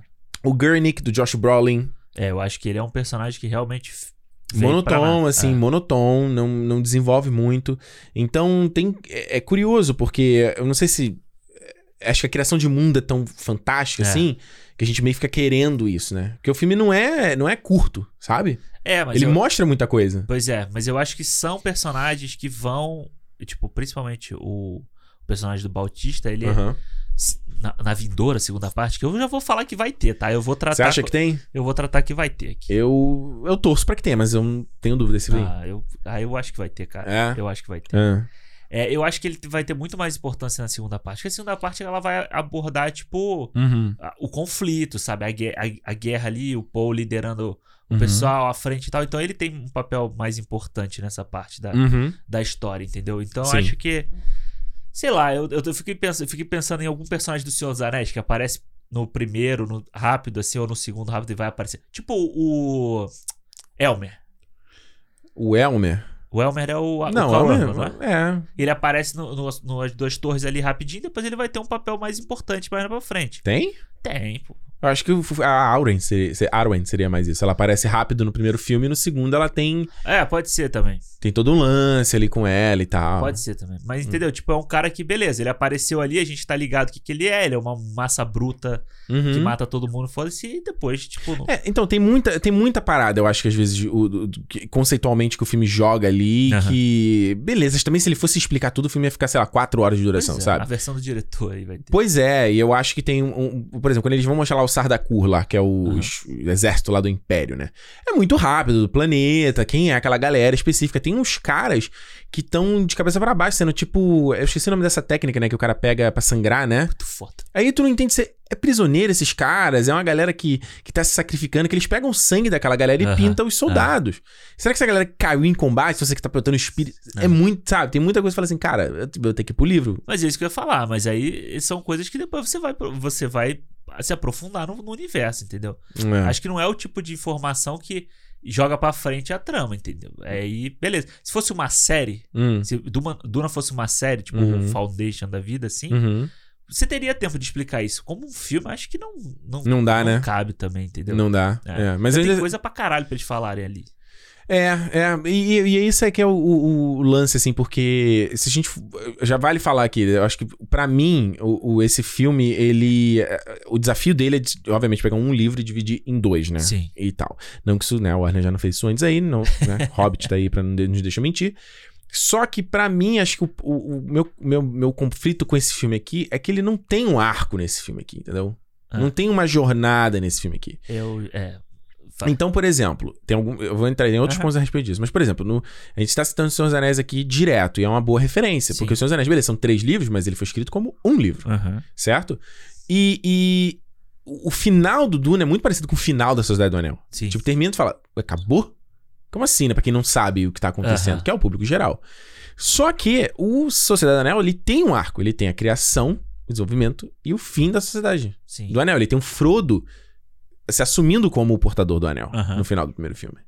E esse, esse, o Duna aqui, eu não sinto muito isso. Aham. Ele acho que a jornada é o Paul, o Paul sobrepujar o medo dele Sim. e, e, tipo, abraçar o. Tipo, o, o enigma da vida, né? A coisa dele não saber exatamente o que, que ele tá vislumbrando ali. é, essas dúvidas que ele tem, ele Aham. simplesmente ele se jogar, mas eu, eu não sinto que isso é tão desenvolvido. Eu não consegui muito me conectar com o Paul, essa é a verdade, Entendi. sabe? É, eu acho que a- o grande problema do. Não o grande problema do Paul, mas é- a grande questão de você se conectar com ele é que Hum. o- a, a jornada dele é muito de Messias, né? Uhum. Ele tem uma, essa coisa do Ele é, o Messias. ele é o The One. O The One, né? Mais um The One na nossa vida pop aí, né? E eu acho que. Ah. Eu, já, eu já acho que. A- o arco, eu já vejo como diferente. Eu já acho que ele. Pra mim, ele foi bem desenvolvido, sabe? Tanto que Uhum. eu vi muita gente que já tinha assistido o filme falando assim: ah, porra, mas o filme acaba Sabe, tipo, do nada. Só que quando ele, ele tá pra acabar, eu falei, eu falei, cara, é agora que o filme vai acabar. Hum, tu sentiu isso? Eu sabia. Legal. Dava pra sentir que é agora que o filme vai acabar. Porque o que eu acho? Eu acho que não só dele. Eu, não é só a questão do medo dele, né? Uhum. A gente tem a queda da casa dele toda, né? Principalmente assim, tipo, todo mundo morre. Já que a gente tá falando com spoiler aqui, todo Uhum. mundo vai morrendo. Sobra ele e a mãe, Uhum. né? Ele, ele, ele ganha um anel quase com aquela coisa de ah, você tá com a espada. Senhor dos Anéis, né? É, Você tá com a espada agora que simboliza o poder É, da sua casa. Exato, né? você passa um manto pra, pra É. pessoa assim. Ele ganha isso, ele, ele vence o medo e ele passa a aceitar a jornada messiânica dele. Uhum. Como todo Messias, Messias que presta, né, Aham. tem por aí, é, você tem essa coisa, do, você tem da negação, você tem o momento que ele se aceita e até o momento que ele vai mostrar o- a- do que que ele veio, né? Uhum. Lá, se, você, se a gente pegar Jornada do Herói, também tem isso. Então, É, tipo, clássico. quando o, o Campbell fala lá na Jornada do Herói dele, é muito legal que ele compara o Luke e compara com o Jesus Cristo, entendeu? Uhum. Ele fala que todos eles seguem o mesmo arco. Então, acho que o Poe é muito isso. Então, quando ele aceita a jornada messiânica dele nesse filme aqui, Uhum. no final do, na- na- no final daquele conflito ali, daquele, daquela luta, eu falei, porra, beleza, eu entendi. Agora o filme vai acabar pra gente começar a parte 2, entendeu? Pra, Uhum. pra- pra o momento em que ele vai se desenvolver. Então eu acho que. Por isso que eu não entendia. Eu, eu- quando realmente, quando acabou o filme, Uhum. eu fiquei assim, caralho, mas o que, que o pessoal tava reclamando que o filme acabou do nada? Eu não entendi, entendeu? Eu fiquei meio, eu É. fiquei meio perdido. Eu só acho que realmente o, o conflito do terceiro ato é um pouco fraco. É, é o que eu te, tava te falando quando a gente saiu do cinema. Eu acho que depois que tem um ataque lá, Aham. o filme dá um, pra mim ele perde total ritmo assim, sabe? Ele dá uma sei lá, ele dá uma barrigada grande. Foi inclusive quando eu vi a primeira vez, foi o momento que eu dei umas piscadas longas É. assim. Tanto que eu vi nessa segunda vez, eu vi que eu tinha perdido algumas pequenas É ceninhas. É, não, não, não foi nada muito É longo, só mas uma tipo assim. piscadinha, né? Isso, foi uma Piscadinha, piscada longa, assim. Porque eu falei, cara, eu não, não. Eu não sei se é- foi a melhor solução. O final do filme ser aquele combate mano a mano ali. É. É. Eu achei muito fraco quanto. Quanto mesmo, sabe, que é curva de crescimento mesmo, Exato, narrativo. E, e não sei se. Eu, eu fiquei imaginando, estava até no carro confabulando isso. Será que o final não poderia ser esse primeiro contato dele com os vermes da areia ali? Sim, eu também fiquei pensando nisso. Será que não poderia ser essa, essa cena ter sido um pouco mais valorizada, ter criado uma outra situação ali, mais aventuresca que seja, É. mais, mais épica? E aí você termina ali. E aí você já entendeu. Ou. É, porque você vê que o, o que, que o, o Villeneuve faz? Ele cria o drama da morte da, da, da doutora lá, né? Uhum. Pra que no final você possa ter o estalo do- da questão dela com o verme, de Uhum. cavalgar o verme ali, né? De estar. Mas é ruim, porque ela parece longe pra caramba, tanto que Pois- a Renata mesmo não tinha visto, né? Falou, É. "Ué, a mulher lá. E eu acho que assim, tipo, é- é- eu acho que ele trabalha mal essa questão do, do drama da, da morte dela pra simbolizar, tipo, a esperança de que, olha, é isso aí que a gente vai querer, é isso que a gente vai fazer, Pra dar essa levantada no final pra ele acabar. Uhum. Quando ele tinha que ter feito isso no conflito do terceiro ato, Uhum. pra ele acabar no alto, como ele acabou, mas trazendo um conflito que jogue bem mais pro alto. É. Entendeu? Porque eu acho que ele acaba no alto com uma questão de esperança, de tipo, a gente vai conseguir, Uhum. a gente vai correr atrás. Só que daqui pra, de um ponto pro outro, ele tem que subir muito rápido. Uhum. Sabe? Eu acho que quando acaba a luta dele com o cara lá, que ele consegue vencer o medo dele, ele consegue matar o cara, Uhum. eu acho muito bonito que as pessoas começam a encostar nele, sabe? A passar a mão nele. Uhum. E aí você vê que o filme vai. Tipo, a trilha do Hans Zimmer vai subindo, sabe? O Vai. volume vai subindo, vai. Vai. subindo e você tá ligado que, né? Tipo, É isso. é isso e tá- vai Mas subindo. mesmo assim ele corta de novo o flashback da Zendaya. A Zendaya tá ali do lado dele, mano. Olha de novo esse flashback que eu já te mostrei mil vezes no filme. É mais uma vez. Eu falei, caralho, mano. E aí, tipo, ele dá. É porque ele queria. Eu acho que ele, ele, ele tinha que mostrar os Fremen e ele queria mostrar a Zendaya no final. É, é, é. Pra conectar. Porque senão ia terminar o filme e ia falar, caralho, quem era essa mina? Ainda mais que pô, já foi falado aí que o próximo, o próximo filme que vai ter, né? ele te- tem muito foco, né? Dela, talvez Foco ele nela. seja visto pelo ponto de vista dela, né? Então, Aham. tipo, ele tem que deixar essa, essa- a imagem dela o tempo inteiro na nossa cabeça. Porra, ela É. falou que gravou tudo em uma semana. Quatro dias. Porra. É. Ou seja, tem que passar a cena dela que ela gravou, caralho. É, eu acho que tem uma vibe, esse- essa parte do filme é muito parecida com O Retorno do Rei. Que o Retorno do Rei ele tem um final, aí ele tem outro final, aí ele tem outro final. É. Eu lembro que a primeira vez que eu vi O Retorno do Rei, eu falei, eu, tipo, você, emocionalmente falando, fala, ok, terminou o filme, né? Você- Aí, de novo, não, não, pera aí, mano, preciso que você se importe com isso aqui de novo. Não, não, não, pera aí, mano, sabe? Fala assim, porra, bicho, Já, já entendi, cara. já entendi. E, e só que, o, só que o Retorno do Rei, ao meu ver, ele vai sempre crescendo. Cada final é maior que o anterior, ao Aham. meu ver. Tá. E o último final é o finalzaço, assim. Aham. É muito emocionante. Pra mim, pelo menos. É, e o Dune eu acho que não, assim. Ele tem esse ataque. Aí ele fica. Aí tem essa parte que pra mim é uma barrigadaça quando ele tá lá naquela cabana com a, com a Jéssica. Aham. É, e eu acho que tem até uma questão mesmo espacial ali que pra mim me dá uma confusão. Eu falei, ué, como é que ele criou essa tenda? De onde surgiu? essa- Onde eles estão exatamente, sabe? Aí depois eles entram naquela na base lá. Aí a base é atacada, eles têm que fugir. Aí daqui a pouco ele tá com a mãe dele. aí aparece o velho. Sabe? Tipo, é- e é, um. Aí um- você vai estar vai tá concordando com a Renata, que é o que ela não gosta no filme também. Não, não, tudo bem, tipo, o cara cair cai no outro problema. Eu acho que só o, pro- o que vem a seguir não é tão empolgante com o que veio anteriormente. Esse é o meu Entendi. ponto. Sabe? Então ele termina numa baixa, É sabe? porque o ataque em Arax é muito grande, né? É, tipo, é a, é a maior cena do filme, praticamente. Sim. Praticamente Sim, não, é a maior sim, cena sim, do filme. Sim, sim, sim. E aí você depois vem em conflitos menores, né? Sim, então, mas não precisa. Eu acho que talvez o que, que ele- eles pensaram em fazer, né? O Villeneuve e os, os dois roteiristas, foi, sei lá, ah, eu acho que o- esse conflito final ele não é grande em escala, né? Ele é um conflito pequeno de Mas dois é emoção. Mas ele emocionalmente É. é maior. Pra mim, Aham. não foi. Não funcionou. Até porque eu acho que a cena é muito longa, né? O Stilgar, eu não curti muito o personagem. Aham. Não entendi muito qual é a dele ali, do Javier Bardem, sabe? Aí eles aceitam o cara e o maluco... Não, não, vamos com a gente, vou- vocês vão aprender. Né? Já do nada aceitou... Não, vocês vão aprender. Aí eu, ué, caralho, já aceitou ficar assim? Aí o outro, não, não, não, mas eu quero cair na porrada com ele, ele tem que me matar primeiro. Aham. Aí eu, caralho, mano, já tava indo. Aí voltou. Aí o cara faz um monte de... Né? Faz, levanta de câmera lenta. Aí duas porradinhas e morre. Eu, caralho, cara. Aí, até porque, acho que isso aqui é um, a gente tá falando que o Villeneuve sabe dirigir muita coisa bem, eu acho que é uma coisa que ele não sabe dirigir bem é ação. É. E principalmente combate mano a mano. Ele dirige, eu achei péssimo nesse filme. É, Péssimo. é mal mesmo. Tipo, você vê que ele não. Ele, ele, ele usa câmera fixa, cara. Tipo, o cara vai lá fazer um combate, né? Um, um mano a mano. Geralmente o cara tá com a câmera na mão, né? E tá se movimentando com, de acordo com o movimento, com o golpe. Ele tem várias maneiras, né? De pessoas que Aham. dirigem a ação. Ele não, ele parece que põe no tripé a câmera, vai, bate desse lado de cá. Agora outra câmera aqui no tripé. Eu, e uns planos feios, assim. Não, é, muito, é muita direção clássica, né? A gente vive hoje um, um mundo aí que a gente tem John Wick, a gente tem o Uhum. Extraction lá, o Resgate. Uhum. Sabe, a gente tem filmes que você tem essa ação móvel. Uhum. O próprio Bourne, sabe? Bourne já fazia isso. Sim. 007 tá fazendo isso aí, sabe? E aí você vê, ele faz um. É, é aquele negócio, porra, o cara sabe contar uma história, Uhum. mas ele não sabe, tipo, pegar aqui e fazer. Mas aí, Hum. beleza, o cinematógrafo entra nessa parada também, né? Concordo.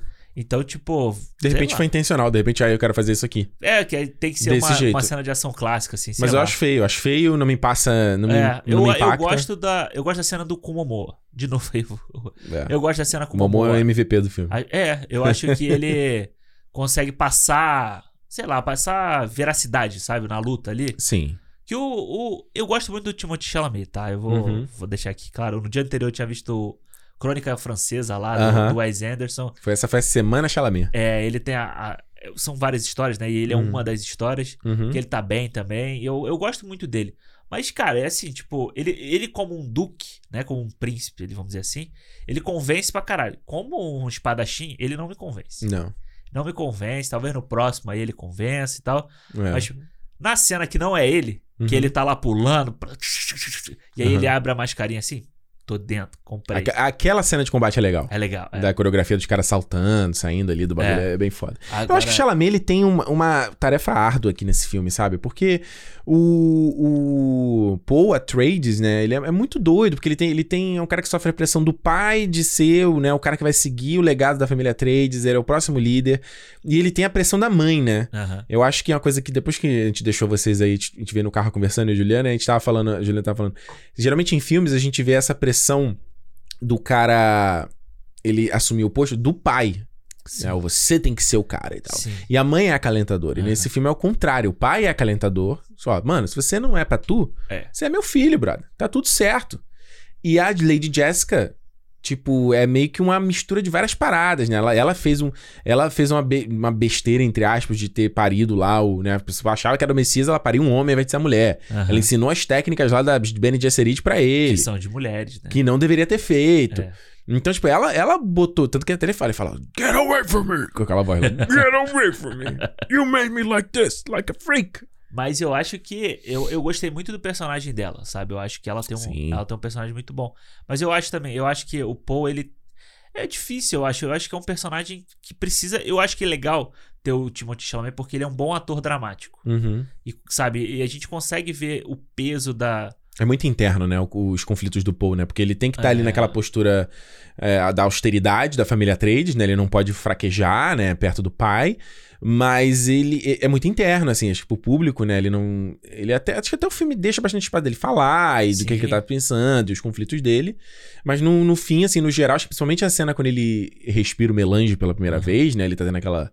Meio aquela convulsão. meio doidão ali. Ficou doidão, chapadão ali e tal. Ele é muito interno tudo, né? É, e eu acho que eu acho que quando você vê que tem um. Tem, o cara sabe atuar, Uhum. é que na cena que ele encontra a, a Zendaya pela primeira vez, Uhum. o olhar dele, sabe? O jeito como ele tá, a expressão dele, ele muda quando ele E Você ele vê- demora, né? Você vê que ele olha pra ela e depois. Ah, é a mina. É, Ele é, demora. é bem genuíno, assim, sabe? É. A reação dele, assim, eu acho muito bom. É. Eu, gosto, eu gostei muito da, da atuação dele, assim, de verdade, eu acho que Uhum. foi muito bem escolhido. Pra É? ser. É, eu gosto, eu acho que foi, foi legal. Uhum. Acho que a. Eu a- gosto, do, eu gosto da roupa dele. É do caralho. Aquele. aquele como é que chama em português? Trench coat? Esqueci o nome. Aquele, tipo, aquela, Tipo um. aquele casacão, aquele sobretudo que É. ele usa, aquelas luvas bem Dragon Ball estilo. Nossa, achei aquela roupa dele fantástica. É, uma roupa bem. Parece muito dos nazistas, né? Aquela roupa Um pouco- a nazista. bota, assim, principalmente, A bota, né? aquela É. calça que tem aquele, Frouxo, aquela frouxo. sobrinha aqui na, na É. coxa, assim, né? Eu gosto da cena que ele, inclusive, volta lá pro cemitério, né? Pra meio que conectar com os ancestrais, né? Que o pai dele fala pra fazer isso, né? É muito bonito. Ele tá andando. Caralho, É, velho. é bonito bonito demais. É, todo, todo o visual do filme aí, tipo, de direção de arte e tal, é do caralho, assim, sabe? Uhum. Acho que a, a Lady Jessica, né, a Rebecca Ferguson, eu acho ela muito boa também no filme, sabe? Uhum. Acho que ela. E ela tem muito tempo, tipo, e eu acho muito legal isso, porque a, o, o Frank Herbert, né, ele coloca personagens femininas fortes numa época em que elas não eram fortes Não. nas histórias, sabe? É. Porque a gente fala do, do Star Trek também, na época e tal, então ela, você tem é, uma personagem feminina e você tem as personagens femininas muito fortes, né? Porque Uhum. elas elas meio que são articuladoras do, do, do império, sabe? Elas, elas se movimentam ali meio que na sombra e tal, então é o que o cara, o Dr. Wen fala lá, ó, os Bene Gesserit, com todo respeito à sua mãe, elas têm os... A gente não sabe muito qual é a deles, né? É. E eles trazem lá a Charlotte Rampling, que traz todo um peso pra fazer ali a matriar. Nossa, Aquela you die, you feel pain. A voz dela, né? do cara, pô, ela que já tá, ela que tá acostumada a trabalhar com o Paul Verhoeven lá, É. fazer aquelas loucuras do Pe- Paul Verhoeven. E eu, eu gosto quando ela faz o... Quando ela dá o grito, né? Come here, uma coisa assim, que ele dá um jump cut. Tipo, ele nem viu o que aconteceu, É. dele andar até lá, né? Do caralho. É muito foda. Outro detalhe que você falou da doutora, né? Aliette Knights, né? Que, Knights. Kynes, que é ecologista, que é uma- eu tava lendo que ela é um homem, né? No, É, no livro ela- no homem, fizeram mulher no filme aqui. Isso. No, no filme também, do, do, do David Lynch também é um cara, então, tipo, eles trocaram e de etnia também, né? Mas eu acho até bom, cara, porque é muito, mu- é muito homem, né? E principalmente você olha lá o Jarkonen, a primeiro momento eu nem tinha visto nenhuma mulher. Eu até falei pra Juliana aqui que eu tive que dar um. Eu falei, "Babe, você quer que eu dê um. Te prepare o terreno antes de você ver Ah. o filme? É só explicar a ideia geral do, do que, que acontece. Porque, cara, isso é uma dificuldade. Vem sem legenda foi complicado. É difícil. E, e, porra, principalmente, cara, aí é um problema que eu acho que o do Villeneuve é que os personagens dele falam, falam sussurrando. É, Porra, e nesse filme aqui tem umas sequências, principalmente lá da Lady Jessica com o bebê e tal. Eu É. falei, o que, que eles falaram ali? Tipo, ela- ele- o Paul viu que ela tá grávida? É Aham. isso? É meio foda. É, concordo. mas tem a. No Harkonnen, a mulher que tá curando o barão é é uma mulher, É uma careca. mulher. É, É, é, ah, é. tem uma mulher no E tem o. A Renata ontem pra mim. O Bolinha, que tá no filme, né? Bolinha, David Dalsmaquian. Eu falei, caralho, pode crer, é verdade. É. Não, eu sabia que era ele, É. mas, tipo, a, sacada que ela falou do Bolinha, eu falei, ah, E bom que ela percebeu, É, né? gostei, É, é. de- não, peraí que eu falei errado. É David Dasmalkian. das É. mal que é. O Bolinha. Que ele faz o do. Eu esqueci o nome, né? Que são esses computadores ali, né? Humanos muito e tal. foda que ele virou o olho pra cima, né? É muito maneiro. E É. é, pois é, e ela falou pra mim, pô, mas eu não entendi que o cara que tá com o Barão e Hum. o cara que tá com os Atreides, eles são iguais, eles têm aquele negocinho na boca. É, que é o que define, né? Os médicos têm aquele losango na É. testa, né? Que Aí é eu muito falei- doido também, que eles não tem computador, né? Ele encosta, né? Ele vai encostando É. no cara pra sentir o que que tá acontecendo. Aquilo ali é, bem, muito, bem foda, é cara. Muito foda. Eu acho que. Eu só acho que a grande diferença é que Hum, no, no livro, né, a, a Lady Jessica é mais forte do que ela é no filme ainda, né? em que sentido? Ela é mais. Ela é mais. É, vamos dizer assim, mais. Eu, não é bruta a palavra. Mas ela é do tipo assim, ela é mais pesadona, sabe? Com filho, com tratamento, vindo de Uhum. toda a linhagem dela e tal. Então ela é mais. Ela tem mais, mais força Uhum, sobre o Paul, né? E aqui eles colocam um pouco de medo. Você vê que ela tá sempre, tipo. uhum. No final, você vê que no final ela. ela tá ali, beleza, vamos todo mundo. Aí quando corta pra cara dela, ela faz uma cara do tipo assim, tipo, É. beleza, mas. É, Não, faz aí. Descreve preocup- o gesto pra quem tá ouvindo. né? é, eu tô preocupado. Tipo, não é preocupado, mas tipo assim, ela fecha a cara Uhum. do tipo assim, vamos ver o que que tem, o que que vai vir aí. Ou Uhum. tipo, ela sabe o que vai vir e não é tão. Tão bom assim, entendeu? Sim. Então acho que eles dão um pouco mais de drama pra ela que, que não tem no livro, né? É, vira uma relação, acho que principalmente nessa terceira parte do filme, é ela e ele, né? Eles dois juntos Sim. e tal. E, e é, ver o que, que vai ter dessa, de- desse esquema aí deles dois entre os Fre- Fremen, né? E é muito legal essa, essa- esse nome Framing, né? Porque Uhum. vem de tipo Freeman. Verdade, de eu não, livros, tinha, pensa- né? não tinha É. pensado sobre isso. E é muito foda, eu acho que é muito Hum. foda porque, de novo, a gente fala de, de ficção científica. Hum. Ficção científica e política, elas trabalham muito, muito juntos, sabe? Bicho, é, eu tava contando isso com a Juliana. Qualquer obra, essas obras, obras de ficção, obra de. Foi mal que eu te interrompi, Não. né? Você tava falando. Mas é que ela serve pra falar da gente, ela serve pra refletir sobre o que a gente tá Exato. falando. Você vai pegar né, o clichê a, de a filme de zumbi, vai falar sobre uma sociedade, qualquer. um, Né, você tá falando sobre humanos. Pois é, exatamente. É isso. E eu acho que é muito foda que o Villeneuve, ele não, ele não passa pano pra isso, sabe? Uhum, Ele mantém essa coisa ali. Você olha pros, pros Freeman, né? Pros Fremen, uhum. e você vê o povo refugiado, sabe? Uhum. Você vê povo do Oriente Médio subjugado por, Uhum. por sei lá, por Talibã, por essas coisas assim. Você consegue ver isso naqueles personagens. É o que a gente falou, imperialismo, né? Pois é, isso, e isso, tipo, você faz a ligação direta na sua cabeça, sabe? Você Uhum. consegue. Quem, né? Quem tá afim de fazer isso também. né? Claro, Principalmente. claro, claro. Você consegue fazer essa ligação direta e você se aproxima diretamente daqueles personagens, sabe? Você Sim. entende eles. Então, eu acho legal, principalmente pra você ver os Astrades como nobres, Uhum. mas você entender o lado das pessoas que estão vivendo naquele planeta também, sabe? Claro. Então eu acho que essa dualidade nos personagens é muito legal do, do filme e, acho que a o esqueci o nome dele, o pai Hum. dele, o o Leto, O Leto. ele tem isso muito e você vê na, na mãe Hum.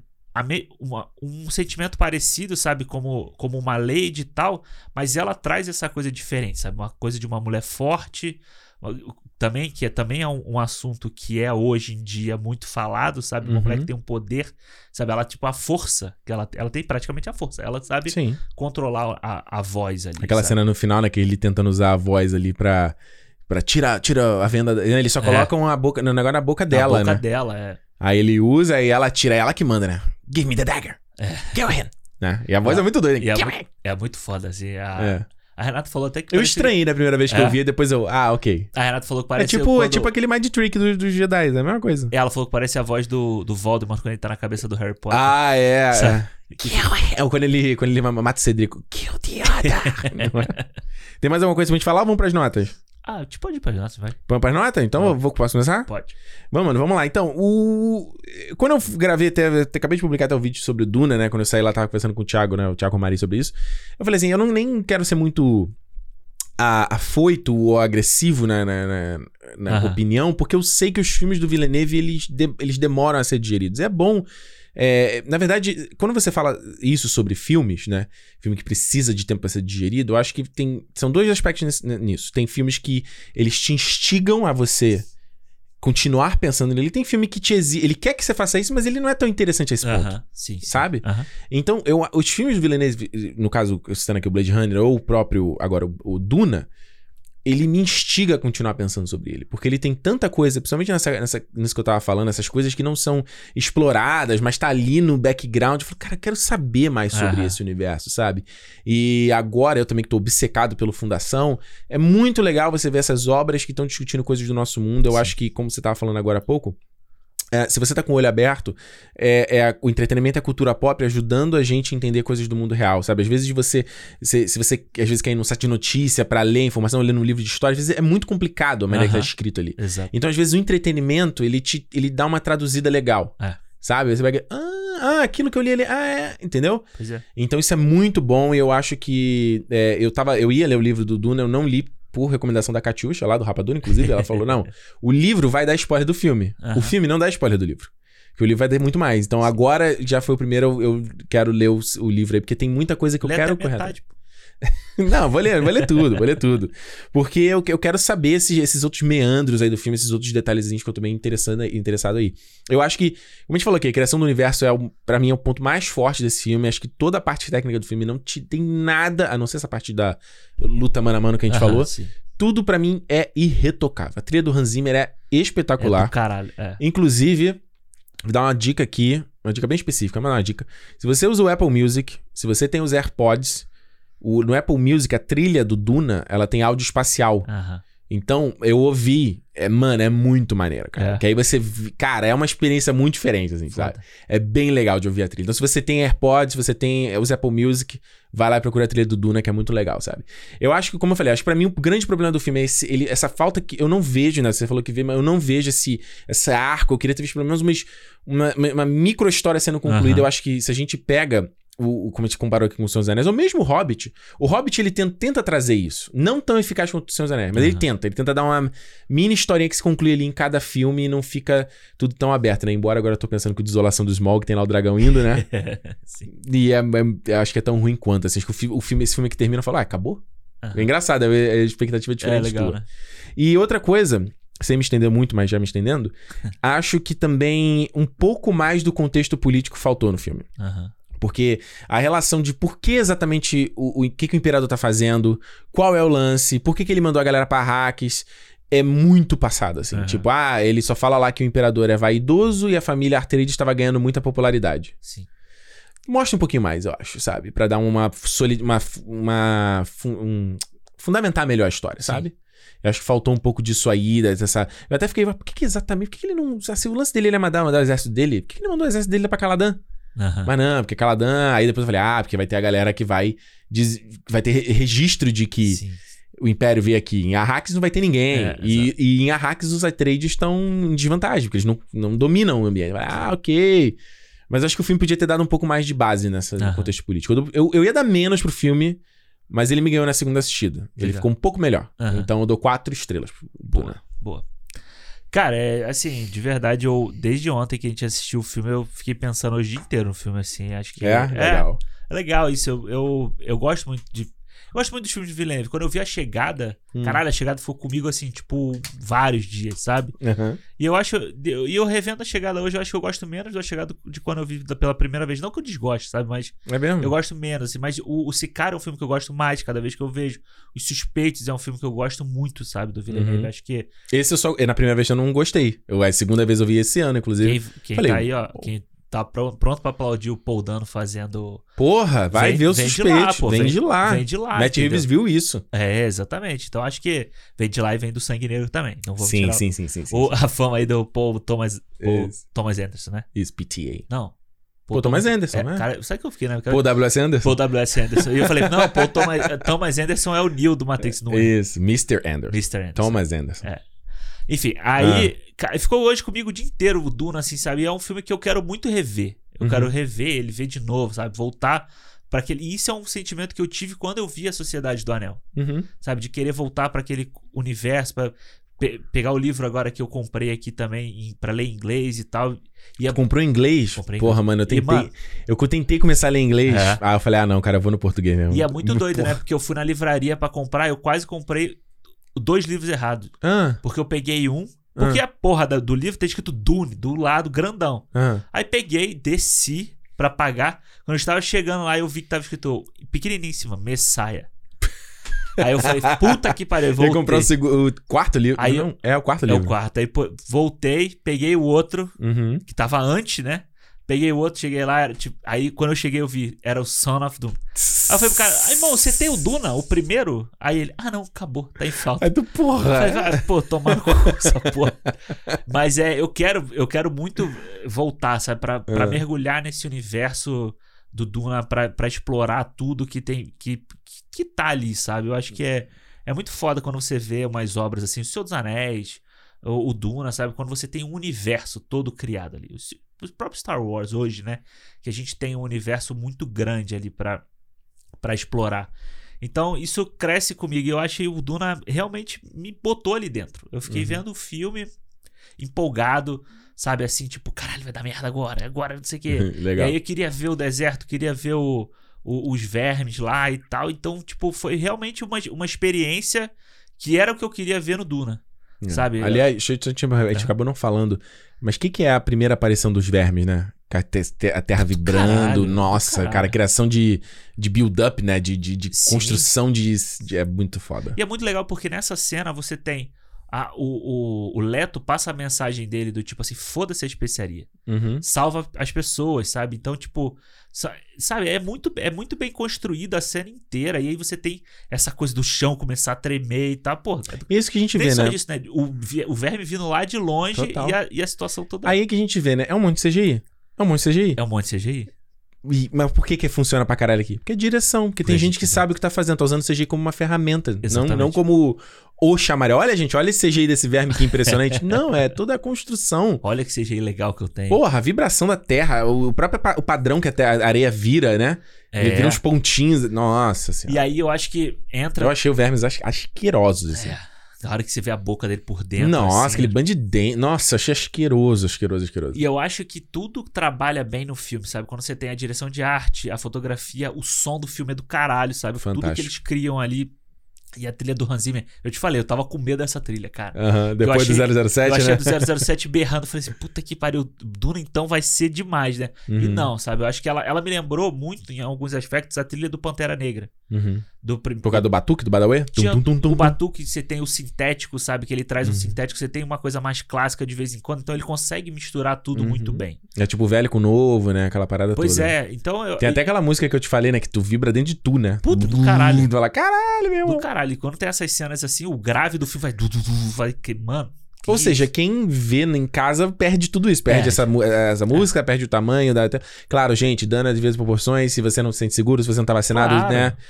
Né? Tem que É. explicar, né? Enfim. Exatamente, mas assim. É o disclaimer. Eu acho que de, de qualquer forma, Hum. o Duna é um puta filme, sabe? Ele vai. a- Da mesma forma que ele enche a tela do cinema, ele vai encher a televisão da sua casa. E se você Uhum. entrar na parada, se você conseguir entrar, se aquilo te pegar, vai encher a tua cabeça também, mano. Entendeu? Sabe? Vai, enche- vai encher teu coração, vai encher qualquer coisa. É, Eu acho que esse filme. Uma das coisas que eu acredito que esse filme não dê tanto sucesso é porque eu, eu acho que ele em casa perde total o impacto. É, pode ser. Eu acho que ele é muito parecido no aspecto do lado do Aniquilação, que eu já falei aqui do Alexander Gallard, né? Aham. Que ele tem muita coisa sensorial, é uma coisa mais lenta, que eu acho que em casa você vai pegar o celular. Você vai É. olhar um Instagram, entendeu? É, Você vai falar, hum. também- Porque eu ontem mesmo no cinema, que eu já tinha visto o filme. Eu falei, é, tem uns momentos ali que eu falei, putz. É que eu não vou fazer, é muito escroto. Mas deu, É. uma, deu uma vontade, ah, vou dar uma olhada aqui na timeline, cara, rapidinho. É, mas aí. Eu acho que em casa, puta. É, sei eu lá. acho, eu acho. Mas vamos ver, né? Vamos ver. Tô É. toda a torcida que eu quero um dois. Eu também, eu quero muito dois. E eu acho que realmente só tem Hum. esse probleminha aí da, do final. Acho que podia ser melhor construído o final do filme. E realmente as cenas de, de luta podia. Pô, tem tanta gente boa fazendo luta, cena de luta aí. É. Enfim, vai que é a decisão dele. Eu dou 4,5, cara. Bonito. Achei que tu ia dar cinco, hein? Não, não, 4,5 porque, pô, beleza, tem um erro, um erro. Mas, Mas às vezes as, as qualidades superam os defeitos. Ah, não, mas eu acho que 4,5, assim. Acho Tá que honesto. Vou, vou guardar o 5 pro parte 2. E você, que nota você dá pra Duna? Conta pra gente aí no Cinemou Podcast, lá no Twitter ou no Instagram. Pode mandar também no feedback, arroba Cinemou Podcast também. Ou se você tá ouvindo aí no Spotify, você abre aí que vai tá, tem o nota. Que nota, Nota. que Nota. nota você dá aí pro, pro, pro Duna também? Vai ter uma perguntinha lá também. É, é, é, aí tu vai pensar Vou depois que pensar. No caminho, no caminho até a gente postar, eu penso. Exatamente. Então vai ter aí, fica ligado. E a gente vai ter o maior prazer de ler, tua- ler tuas mensagens lá no nosso no programa de feedbacks, como a gente falou aqui, né? Lembrando mais uma vez, se você quiser virar, se tornar fã sócio aí, a partir de 5 reais, você já consegue virar, entrar pro nosso grupo. clube.cinemoupodcast.com Aquele beijo em todos os fãs sócios aqui que estão sempre com a gente aí esse ano inteiro, apoiando aqui o nosso projeto maravilhoso. Mandar um beijo também, que todo mundo mandou mensagem lá de, feliz aniversário. Pois é, eu esqueci de fazer o post do, de aniversário do Alexandre. Bem, ano que vem, ano que vem, ano que vem vem melhor. Foi um dia muito Aí vai, cheio. fa- vai fazer um vídeo especial. Porra, era tipo, já era que era 10 da noite que eu te falei, falei, caralho, esqueci de fazer o post. No Ah, Brasil já era o dia seguinte. Eu falei, puta, aí. É, eu mesmo não fiz quase nada no dia do meu aniversário. Só trabalhou. Poderia ter visto Duna no IMAX. Mas enquanto eles vão assistir o filme, a gente trabalha, entendeu? É, os vagabundaço. Ir 9 e meia pra nove e ver. meia da manhã comendo pipoca. É, o que a gente, é, o que a gente Mas vê- uma banana. Mano, quando eu vi a tua foto com a banana na mão, eu achei muito engraçado. Caraca, mas galera, gente, eu, eu, eu não, eu, acordei, em- eu acordei em cima da hora. Não, tudo Ti- bem, o só achei Thiago- engraçado. O Thiago mora mais longe. Eu falei assim, mano, tá aqui em casa mais 8 e meia.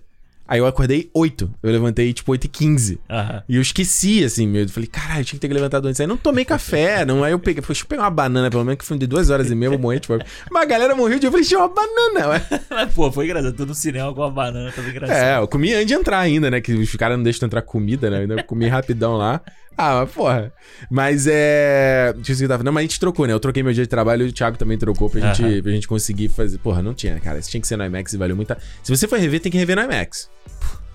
É. Mas como é que tu vai pra lá? Eu vou ter, eu vou ter que ver também, né? É, vai vir pela terceira. Pra te dar carona. Não, vou ver, vou ver no cinema. Vou ver no cinema lá perto de casa. Lazer tá, do lar? Tá de boa. Não, no cinema lá perto de casa. Acho que tem que ver no lazer do lá pra ver se funciona em casa. Que eu acho que não vai funcionar, Vamos mas ver. É verdade, pode ser. tem que pra tirar a prova dos nove, entendeu? Pode ser, pode ser, pode ser. Enfim, é isso, gente. Falamos aqui sobre Duna, esse super filme aguardado aí. Semana que vem a gente tá de. Semana que vem que cinemou de Halloween. De Halloween. Halloween, quem nossos fãs já sabem qual é a pauta, que eles já viram o nosso calendário, mas Halloween, vamos aqui celebrar, acho que pode virar uma tradição aí de cinema de falar. Pô. Ano passado a gente não fez, né? Ano passado? Ano passado a gente não fez. Não lembro. Não, não precisa não. Não, precisa não. Vai, Acho que então. foi do Dia das Crianças, não, que a gente fez ano passado? A gente fez algum? não Ah, o lembro. Dia das Crianças a gente fez, que a gente fez os filmes da infância. Ah, não, a gente fez o Enigma do Outro Mundo, porra. Ah, foi aí, tá vendo? É, a gente fez filme de terror, verdade, verdade. Então virou uma tradição aí de cinema semana então. Semana que vem, cinema Halloween, a gente se vê aqui. Então, Não como- é Halloween, o filme Halloween. Não, é. t- Pô, podia, Ou né? pode Halloween. ser. Halloween ou não Kills. é. Pode ser ou não pode ser? Do Halloween? É. É ou não é? Não, não é. Só, só- não, pô. Ah, foi mal. Aí perdeu. Então, né, não é. Eu não entendi a piada. tá muito tarde aqui, eu tô morrendo de sono já. É isso, gente. Como eu sempre digo, se é dia de cinema. Cinema! Valeu, gente. Até semana que vem. Tchau. Valeu.